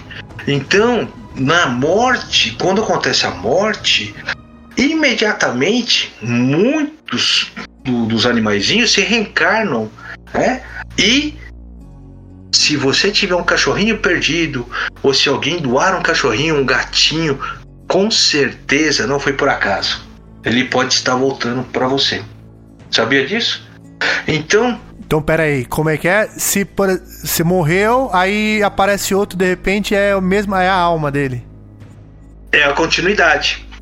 Mas é É continuidade. como é- acontece, viu, Cleiton? Como acontece nos ciclos familiares, tá? Aham. A administração espiritual, quando ao desencarne, você tem uma vida espiritual na qual todos têm uma missão e essa missão aí é para cada indivíduo, para cada núcleo familiar, tá? Então, geralmente, tá? Geralmente ah, as pessoas se reencarnam dentro daquele núcleo familiar, entendeu? Então, possivelmente, é, acaba acontecendo.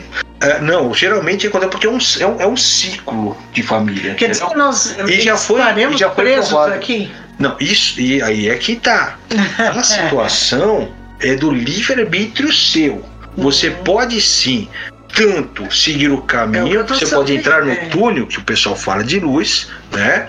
Que, falando em túnel de luz, a EQM já contradiz isso.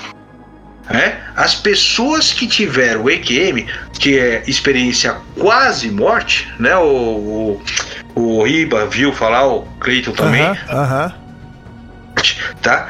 Então a experiência quase morte tem muitas que passaram e não viram esse túnel branco, É, tá? exatamente. E sabe o que acontece? Vou falar pra vocês, pessoal. Olha que interessante. Isso é um baita de um despertar, tá? Então tem muitas situações que acontecem com alguns indivíduos. Hum, Vejam bem, prestem bem sei. atenção. Que passam por acidentes Ah. ou cirurgias complexas que ficam em coma, passam por experiência quase morte. Sabe o que, que a maioria relata? Clayton, Riba, me fala. Que, que elas estavam num túnel? Não, Não. Ao Que elas estavam se contrário, elas vendo? não enxergam esse túnel. É. Sabe quem vem falar com elas? É. Três É. entidades extras e interdimensionais a- além dos parentes, além né? dos Parem, mas o foco são experiências com nossos Exatamente. irmãozinhos lá de cima. Tá vendo, Riba? Viu, Cle... ô, Cleiton? Olha que Para interessante. vocês verem que tudo está interligado. Não adianta querer separar a ufologia da espiritualidade. É, eu Esse negócio acho. de. Ah, eu não vou misturar. Eu vou ficar só com a casuística. Isso e aí, eu não isso aí. quero se- Eu não quero lidar com a, com a espiritualidade. É Concordo impossível. plenamente. parar. É impossível. Tá? Porque a EQM provou definitivamente que os contatos imediatos estão interligados. Basta a gente ter consciência do que nós somos. O que é o, Cle- o que é o Clayton e o que é o Ribamar e todos os amigos que que vão que estão ouvindo. O que sou eu, o que é o Paulo? Nós precisamos ter consciência do que nós somos, para que assim a gente possa compreender como se dá a vida em todo o universo. Não Não, só aqui. É uma coisa maluca, cara. É muito doida, mas é verdade. né? A situação que a gente é, é, tenta separar, né? Tem muitos aí que acontece isso, tem fora que não, horário, que não sei o quê, né? A gente até conhece, né, Riba? Aí quer separar as claro. coisas. É, e aí que morre o perigo. Por quê? Cai em contradição. Acaba um dia dando de cara com que aquilo que antes se julgava totalmente inviável, a prova na cara da pessoa, na cara do indivíduo. E vocês acham que nós estamos aqui conversando e só estamos nós? Não estamos acompanhados? É, tá, nós estamos É. bem acompanhados aqui, se vocês querem Eu saber. acredito nisso Nós também. aqui, vocês Eu aí. É, e, até, e, é- é até, que e até isso que você falou, Paulo, do, dos anjos, né? Dos animais serem os anjos é, é, é, não, não humanoides, né? Mas de uma forma muito mais até, né? Muito mais especial. Eu acho que, principalmente os meus gatos, né? Eles, é, muitas vezes eu tô sentado na sala ali assistindo a televisão, tal. Quando eu olho, dois ou três estão olhando pra cima assim de mim. Mas é, às vezes você fala, não, eles estão olhando algum mosquitinho voando, alguma coisa, mas não. Não tem nada, absolutamente nada. E eles estão olhando fixo pro mesmo local. É. Como se al- algo est- eles estivessem vendo algo acima de mim ou da minha esposa, assim. Então eu acho, eu acho que, que sim, eles têm um olho é, aberto para para coisas que a gente não consegue enxergar, porém a gente consegue sentir. Eu, eu nunca mais vi, nunca mais ouvi, porém se eu entrar num lugar que, que qualquer lugar, eu sinto a energia do, lo- do local, assim, né? Se é uma, uma coisa da energia boa ou não. Se for uma pessoa assim, é, é, não sei se, se vocês usam esse termo, né? Eu chamo de pessoa vampira, né? Às vezes eu, Ah, sinto, sim, eu, sinto, eu me sinto, eu me sinto sugado. É. Eu, sim, eu sinto que, que baixa Sente assim, minha, enfraquecido, né? é, enfraquecido, kryptonita, assim, sabe? É. Então, existe, eu acredito plenamente nisso, mas o que eu não entendo é, é esse equilíbrio, né? Esse, é, o porquê disso, se, se isso foi, se eu dei a minha energia boa pra pessoa, ou se a pessoa sugou a minha energia, eu não sei, né? Isso eu já não sei explicar, mas que, que existe, com certeza existe, e isso não é só aqui, né? Isso é em todo o universo, esse equilíbrio total, Eu- eu- assim eu acho, né? Ô, Cleito, ô, Riba, Oi. tá aí. Você quer um exemplo? Cachorrinha do Chico Xavier. Tá sabendo da história da cachorrinha do Chico Xavier? Não, não, que se chamava. É, que se chamava boneca. É. Não, É. não sei não. A boneca viveu com o Chico muito tempo, morreu velhinha, e o Chico, na perda da boneca, que era uma cachorra que ele estimava demais, né? Tinha muito amor por ela. É. Ele chorou muito, né? O Chico chorou demais. Hum. E um casal vendo a comoção, né?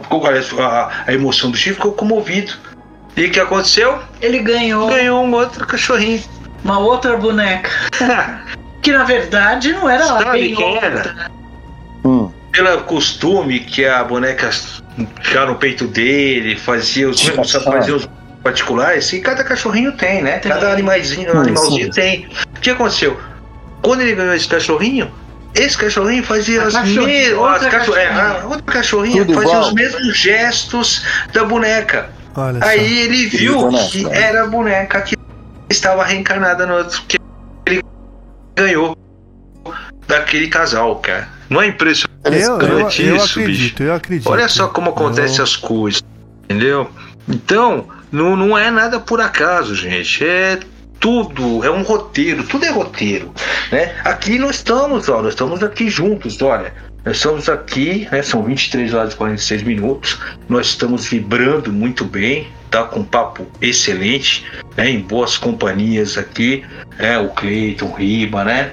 E também os nossos irmãos que estão aqui também, claro, né? Não podemos esquecer, é, orientando, observando e passando muita energia passando muita né, radiação, aquela coisa gostosa, né? Que é o quê? Para manter o clima, né?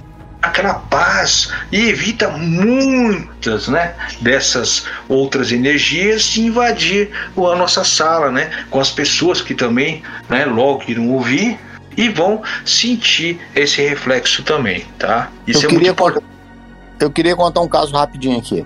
Eu Conte. acho que eu acho que esses, esses animaizinhos que a gente perde, conforme eu perdi há pouco tempo uma cachorrinha que foi comigo aqui há 15 anos, o Cleiton perdeu recentemente aí também. Eu acho que é, eu estava vendo televisão há poucos dias aí atrás. Aí uma, uma mãe apareceu dando, é, dando um testemunho, ela chorando, mas ela chorava e ria pela felicidade, assim, que ela viu que era uma coisa boa. Assim, você se via que ela estava triste, mas aquilo parecia que confortava ela. O filho dela tava, ficou um pouquinho assim doente, mas ela não esperava que o filho dela ia partir, ficou um pouquinho doente. Aí disse que o filho dela virou para ela e falou assim: Ô mãe, eu sonhei, é, eu sonhei que. Aí falou: vamos, eu esqueci o nome do cachorro, vamos supor que seja Bolinha. Eu sonhei que Bolinha veio aqui, ele apareceu aqui, ele veio para me buscar. É. Ele tava balançando o rabinho, ele me chamou, eu fui atrás dele, mãe. A gente foi brincando muito, ele veio me buscar. Aí o cachorrinho tinha morrido. Aí a mãe ficou assim, é, ele veio me buscar, mãe. Eu fui todo feliz com ele. Passou uns dias, o garotinho morreu. Olha só. É, Entendeu? O cachorrinho incrível, né? veio. É, o, a- o cachorrinho que ele amava, o garotinho amava o cachorrinho dele. E o cachorrinho veio buscar ele. E o garoto morreu. Aí a mãe, ao mesmo tempo aquilo que a mãe estava triste, dava a impressão que aquilo confortou também a mãe. A mãe. É, então. Sabia que o, bicho, o garotinho estava acompanhado pelo serzinho que ele amava e o serzinho também amava ele. E outra, também o bichinho, é, por que não pode ser o guia espiritual, né? Pode. É, não é porque é o animal, é a, lingua- é a- anjo melhor, Cleiton? a linguagem do amor, ela é, ela é universal, né? Então, Claro. é, a gente, eu não, eu não entendo que o meu animal conversa comigo, é, nem ele provavelmente entenda, né? O que a gente. é, é, talvez ele até entenda mais, né, do que a gente, mas a gente não, não conversa é, português com os bichos ou inglês, quem Sim. for dos Estados Unidos e assim por diante. Eu acho que a linguagem que a gente fala, a gente consegue uma comunicação plena é, só no olhar, né? Só ali na. na é, A vibração, é, né? Sabe e qual isso, que é o nome isso disso? pode acontecer também com Então, outros sabe seres. qual é o nome? Se a gente vê seres, chegar um ser aqui é, de Marte, seja um ser de outra galáxia, de outra dimensão, e você espiritualmente for, for é, um espírito amigo dele, vocês vão se conhecer, vocês vão se conseguir se comunicar sem entender apenas nenhuma palavra, né? É. Então, isso aí é um nome, é amor sincero. Sim. né? O amor sincero que você O tem pelo seu animalzinho, ele, os nossos irmãozinhos lá vão receber ele de volta e falar, "Ó, vai lá pro seu dono de novo. É assim que acontece. Não é interessante isso? Com certeza. Muito, Tá vendo como que é? E aí? Aí temos relatos de pessoas que viveram suas EQMs e quando estiveram no plano astral encontraram esses animais, seus animais queridos. Então é, nada se perde, a vida não acaba aqui, a vida continua. É. A Ah, vida e- é eterna. E não fora, acaba. fora esses encontros, né? Com familiares, também com nossos irmãos lá do universo. Eles se reencontram aqui fisicamente. Eles têm contato, continuam tendo contato. Olha que interessante. Muitos deles acontece o reencontro fisicamente. E voltam com seus dons, É. que a gente fala que é paranormal, mas não tem nada de paranormal. É tudo muito normal. É muito interessante. É que nós, é, muitos de nós não, não nos interessamos em desenvolver esse lado. Sim, sim. E eu tava até esses dias lembrando é, de um programa que até tem no. Eu acho que antigamente ele era do. Ai, como é que chama? Do National Geographic, Net. do Net Geo, só que agora acho que Ah. passou pro. pro INI Moon, INI, alguma coisa. E é um programa que fala das crianças que elas não, elas não, elas não, elas se lembram de vidas passadas. É. Então tinha até um caso lá de uma, de uma criança que Do aviador. é, do aviador que era alemão, né? Que, que lembrava do avião, sem, Uhum. sem saber. Tinha o, o- o roteirista do Vento Levou, que nasceu É. no corpo do menininho americano lá. E, Impressionante. e o né? menininho ficava falando pra mãe é, que, que precisava ir trabalhar em Hollywood, que estava atrasado, que tinha que terminar uns serviços lá. Então ele tinha a memória. Eu acho que quando a gente tem uma idade ainda, a gente tem umas lembranças ainda de outras vidas que a gente teve, né? Sim. E um amigo meu é, conversando comigo, ele, ele até tem um, um casal de, de um casal, é, eu digo, é, é, tem, tem dois gêmeos, né? Dois meninos, né? E ele conversando comigo, ele me, me falou, ele, ele falou assim, não, mas esses dias chegaram pra mim, eu só não vou falar o nome, tá? Pra não dar problema, mas é, falou assim, ah não, esses dias ele me chegou pra mim e me perguntou assim, ele falou assim, ô papai, eu, eu não, eu, o, o meu irmãozinho, o fulano, ele não queria vir, ele tava com muito medo de vir. E, e o pai dando corda, né? Sei, sei. Ah, é? Por quê? Falou, não, ele tava com muito medo. E eu precisei vir com ele. Porque senão ele não vinha. E eles foram vendo que tudo que. que eles são espíritas também, né? Tudo que é, no, no espiritismo falavam para eles.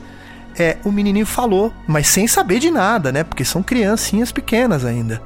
E, e falou, falou, olha, eu vim por causa do fulano, eu, porque senão ele não vinha.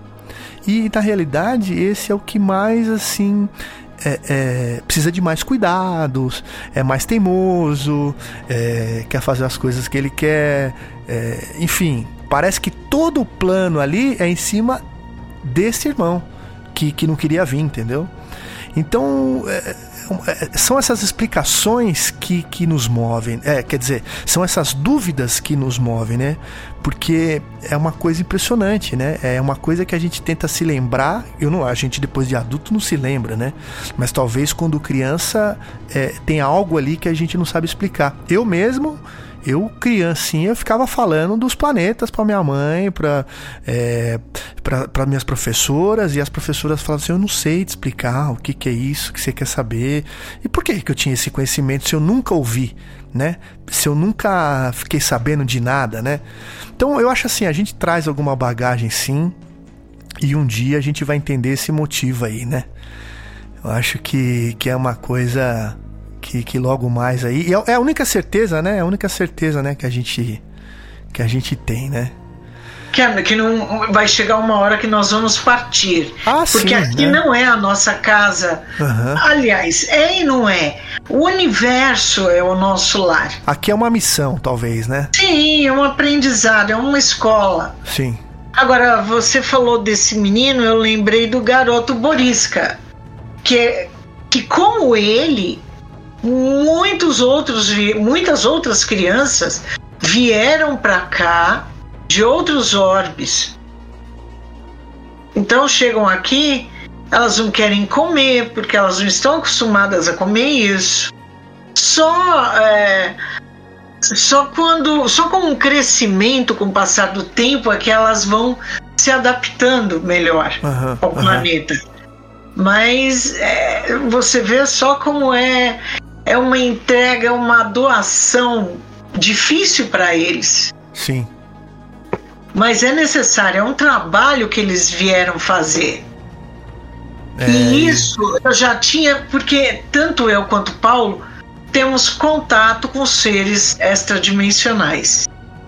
Eu não sei se vocês já haviam percebido isso aqui ao longo da nossa conversa, é, mas é importante eu dizer, porque há uns quatro anos atrás, um dos nossos irmãos é, me, me relatou que o planeta é, sofreria uma troca de consciências. Muitos desencarnes hoje é, já estavam é, acordados para deixar, para justamente deixar o planeta da forma que cada um desencarnou, mas que viriam muitos, muitas almas novas para cá com o intuito de ajudar a despertar e a elevar as consciências. Então, há quatro anos atrás, eu já estava avisada do que aconteceria. Não da forma ou motivo desses desencarnes. Isso eles, ele não me contou, mas ele apenas me alertou para isso. Muitos desencarnes e ano que vem a coisa vai se intensificar ainda mais. Temos momentos decisivos aqui para o planeta, mas aí sofreremos a ação do nosso Criador, da nossa fonte maior de vida, que é Deus. Ele vai por fim a, muito, a, a todo esse domínio que nós sofremos hoje é, e o planeta vai passar é, de expiação e provas para regeneração. Não é que ano que vem, ou a partir de 2023, é, o planeta será um paraíso. Não. Ainda teremos pessoas não despertas cometendo assim algumas atrocidades, é, cometendo é, atos é, ilícitos, mas o que vai acontecer? Diferente do que vemos hoje, né? É, tantas injustiças, passaremos a ver mais justiça. Vamos passar a ver é, que o bem realmente existe. Não é como agora que a gente vê que a, a percepção que a mídia nos passa é de que é um planeta que só tem maldades. Só, aqui parece que habita só o mal e não o bem. Então, é, passado esse, essa, é, esse período de turbulência que vai ser o ano que vem, e vai mudar muita coisa. É, nos anos subsequentes, nós vamos poder é, sair nas ruas sem ter tanto medo, sabe, de encontrar um bandido. Se bem que a gente ainda vai ver, mas muito menos do que vemos hoje em dia. A vida aqui vai começar a ser um pouco mais prazerosa. Podcast Brasil UFO.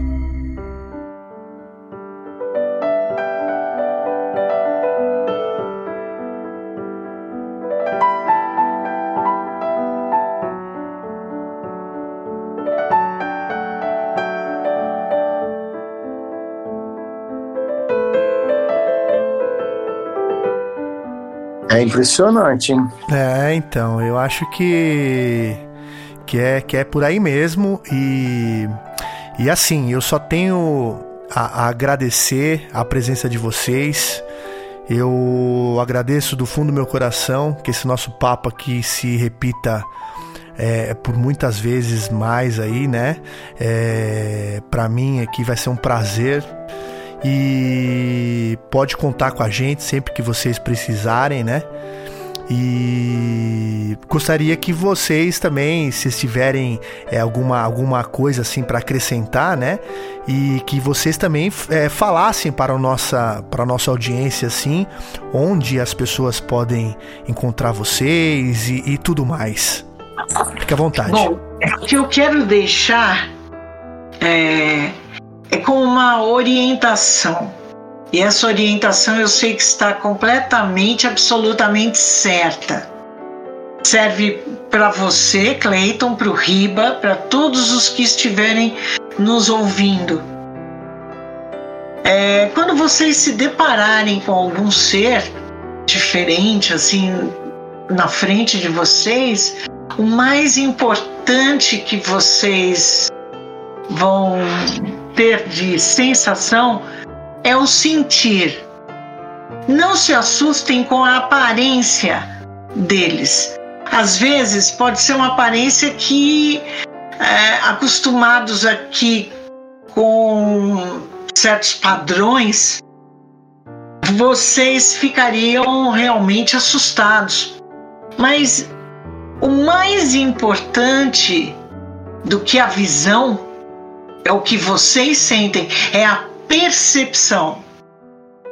Então, se vocês sentirem a vibração daquele ser que está diante de vocês, que não é, ele não é ruim, ele não é um, um ser do mal, relaxem, procurem relaxar e aproveitem esse contato, porque vocês terão ali um irmão atuante na vida de vocês, trazendo muitas informações, conhecimentos importantes e o melhor, fazendo, ajudando com que vocês próprios se conheçam melhor e saibam quais são, conheçam os seus próprios potenciais.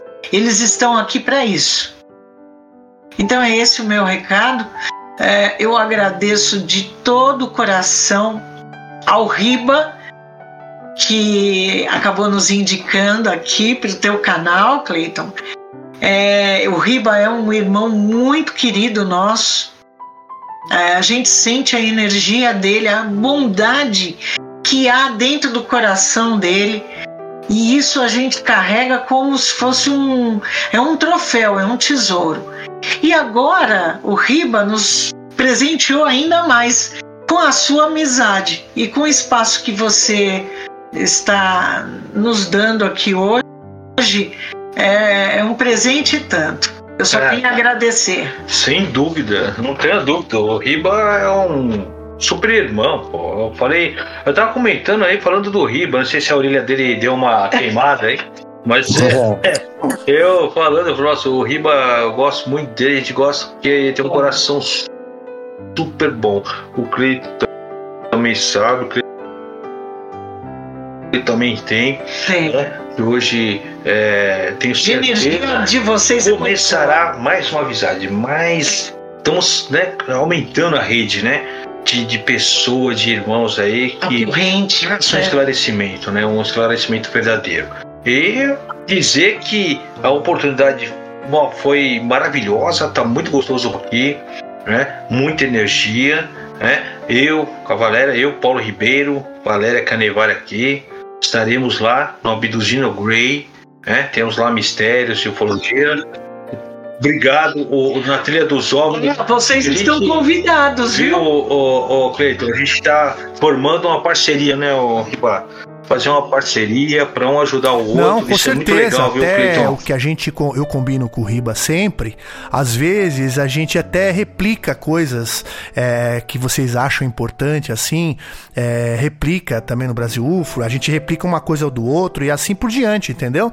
Porque assim é um jeito da gente é, chegar na verdade, ou pelo menos a gente é, se esforçar ao máximo para que mais pessoas é, possam participar dessa, dessa, desse novo momento, né?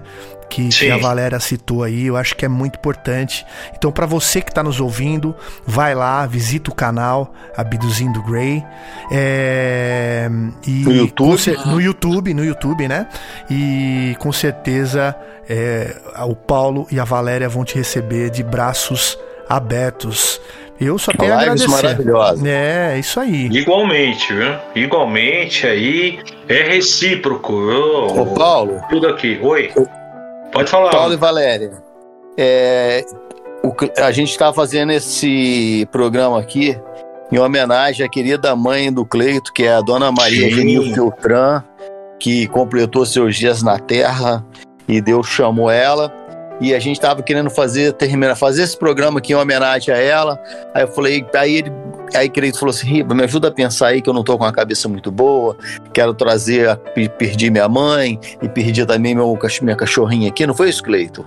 É, pra mim, para mim assim, é até difícil falar, tá, pessoal? Então, É, aí ele falou assim, então, Riba, me ajuda aí, é, fazer esse programa aí que eu a gente não tá muito legal, tal. Aí eu pensei, falei, não, Paulo, a gente tem que chamar agora uma pessoa que entenda de espiritualidade, que entenda de, de ufologia, mas eu pensando aqui comigo, mas que tem uma vibe de amigo, aquela coisa do coração que chega aqui para abençoar. E quem que eu pensei? Falei, vou convidar o Paulo, vou convidar a Valéria, que são pessoas que eu conheço, que são Ah, amigos. obrigado. Pô, Eu é- sei que é um, que eu sei que é uma vibe boa igual a do Cleiton, então vamos trazer eles. Então eu queria agradecer você, Valéria, queria agradecer Ah, a Paula aí também.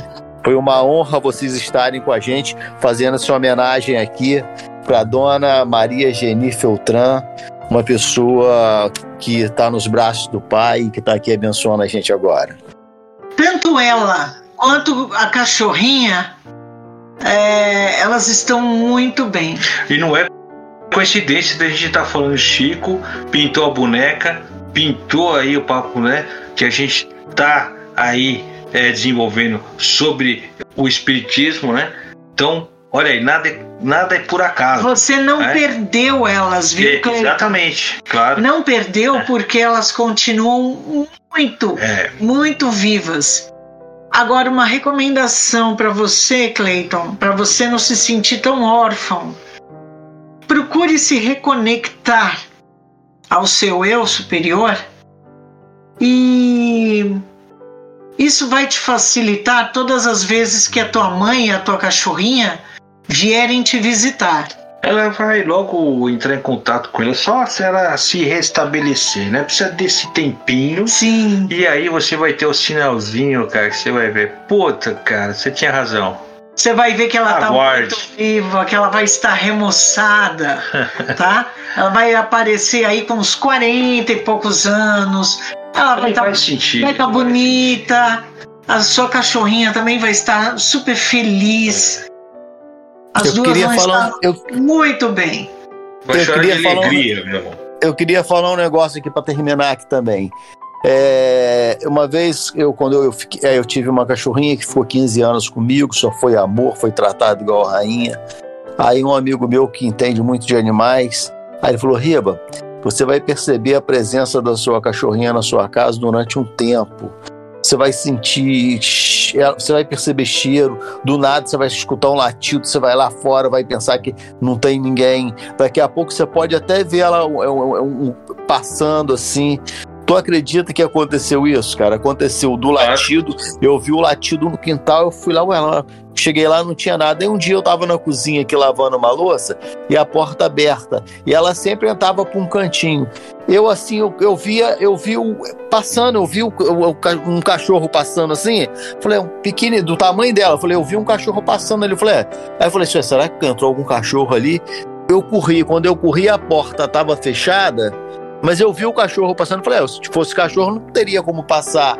Aí eu lembrei daquilo que esse amigo meu falou que eu ia ver esses vultos, porque ela ia estar sempre próximo da gente. E nessa vigília que eu fui lá agora em Tanguá, nós, nós montamos uma barraca ali à noite, aconteceu isso comigo, comigo.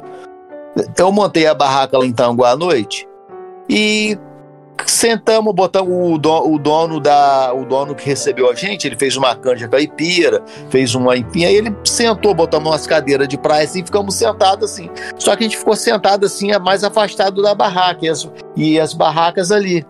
Aí quando eu tava conversando, eu vi um cachorrozinho marrom vindo, balançando assim, o.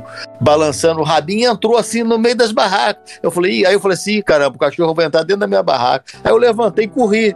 Quando eu cheguei lá, as portas estavam fechadas, eu não vi cachorro nenhum, não vi mais nada. Mas eu vi o cachorro chegando ali com o rabinho balançando. Aí eu pensei, meu Deus, o cachorro aqui, com certeza devia ser aqui do sítio, morava aqui. Aí ele é. viu alguma pessoa reunida, é. ele veio com o Então eu acho isso, cara, que esse bichinho vai estar sempre perto da gente.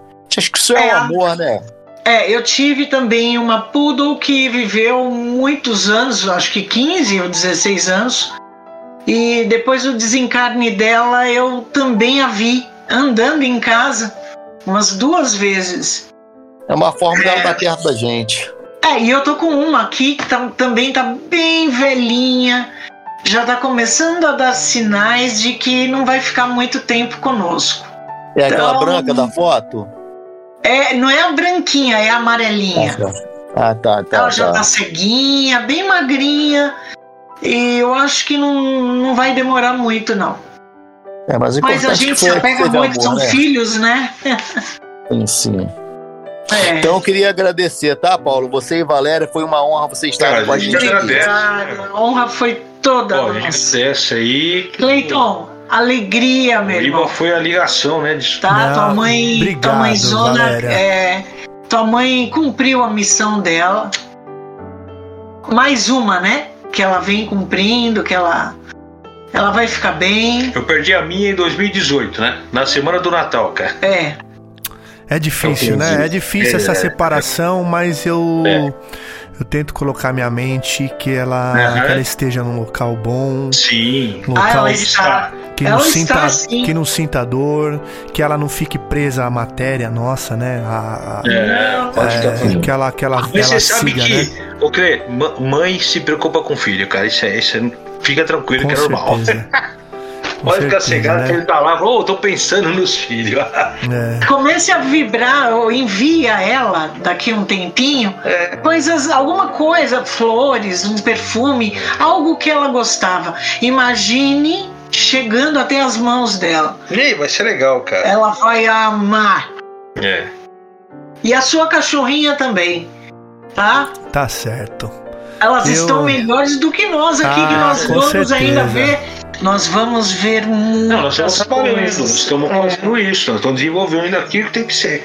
A orientação é isso, o caminhar da humanidade. Sim. E firmes e fortes. É isso aí. Então, assim, eu quero, para encerrar aqui o programa, eu.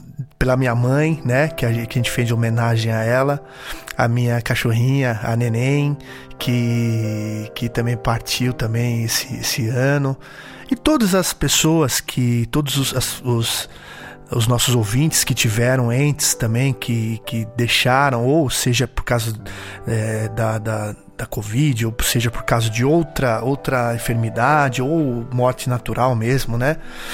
É, como foi a da minha mãe. Então eu deixo aqui o meu abraço. É, e, e, e, não só eu, né, como todos aqui que estão presentes hoje aqui no, nesse episódio, e que seja um episódio que, que seja de lembrança, né, dos que se foram, mas que seja de alegria, né? Então eu, eu peço assim, obrigado, mãe, tudo que a senhora fez por mim e por toda a bondade, né, que ela fez aqui enquanto esteve no planeta Terra. E eu gostaria de deixar aqui não um adeus, mas um, até, até, um, um até breve, um até logo, né? Isso. né? Pois essa é a nossa única certeza e eu te amo muito, mãe, tá bom? Isso aí, Cleito. Que Deus abençoe todos nós. Que os nossos ouvintes aí possam se conectar mais vezes aí. E a gente vai trazer mais convidados interessantes, igual o do Paulo e a Valéria aí. Obrigado, Valeu, viu, obrigado. pessoal? Obrigado, viu? É, para mim é muito importante. E que numa próxima oportunidade a gente possa estar tá chorando de alegria também, assim, né? Não que a é, gente esteja, né? Porque eu sei que para vocês também, uhum. para vocês também é, é, participar de um programa assim com choro é ruim, né? Nada. Olha, mesmo que chorar por amor, é, é por amor. A gente chora porque a gente ama. Com certeza. Então tudo é válido, por amor. Olha, é, é, é válido. É, e você numa próxima vai estar com boas lembranças. Com certeza. Vai, vai ter seu coração é, mais calmo. Dê tempo ao tempo. O tempo, o tempo cura tudo. Faz parte. Eu só tenho a agradecer vocês aí por hoje. É, desculpa o horário aí, nosso papo foi, foi, foi até mais do que eu imaginava, mas eu acho que hoje fluiu foi bem. Né? Especial. Né? Foi, fluiu bem e eu, eu me deixo à disposição, assim, o que vocês precisarem. Conte comigo, tenho certeza que o Riba também. É isso aí, pessoal. Fiquem com Deus, um forte abraço a todos vocês. Beijo no coração de Abração todos vocês. Até mais. Tchau, tchau, pessoal. Valeu, tchau, tchau. Tchau. Tá bom, filho. Fica com Deus, tá? E reza bastante aí. Tá? Tchau, filho. Um beijo. Te amo, viu, filho?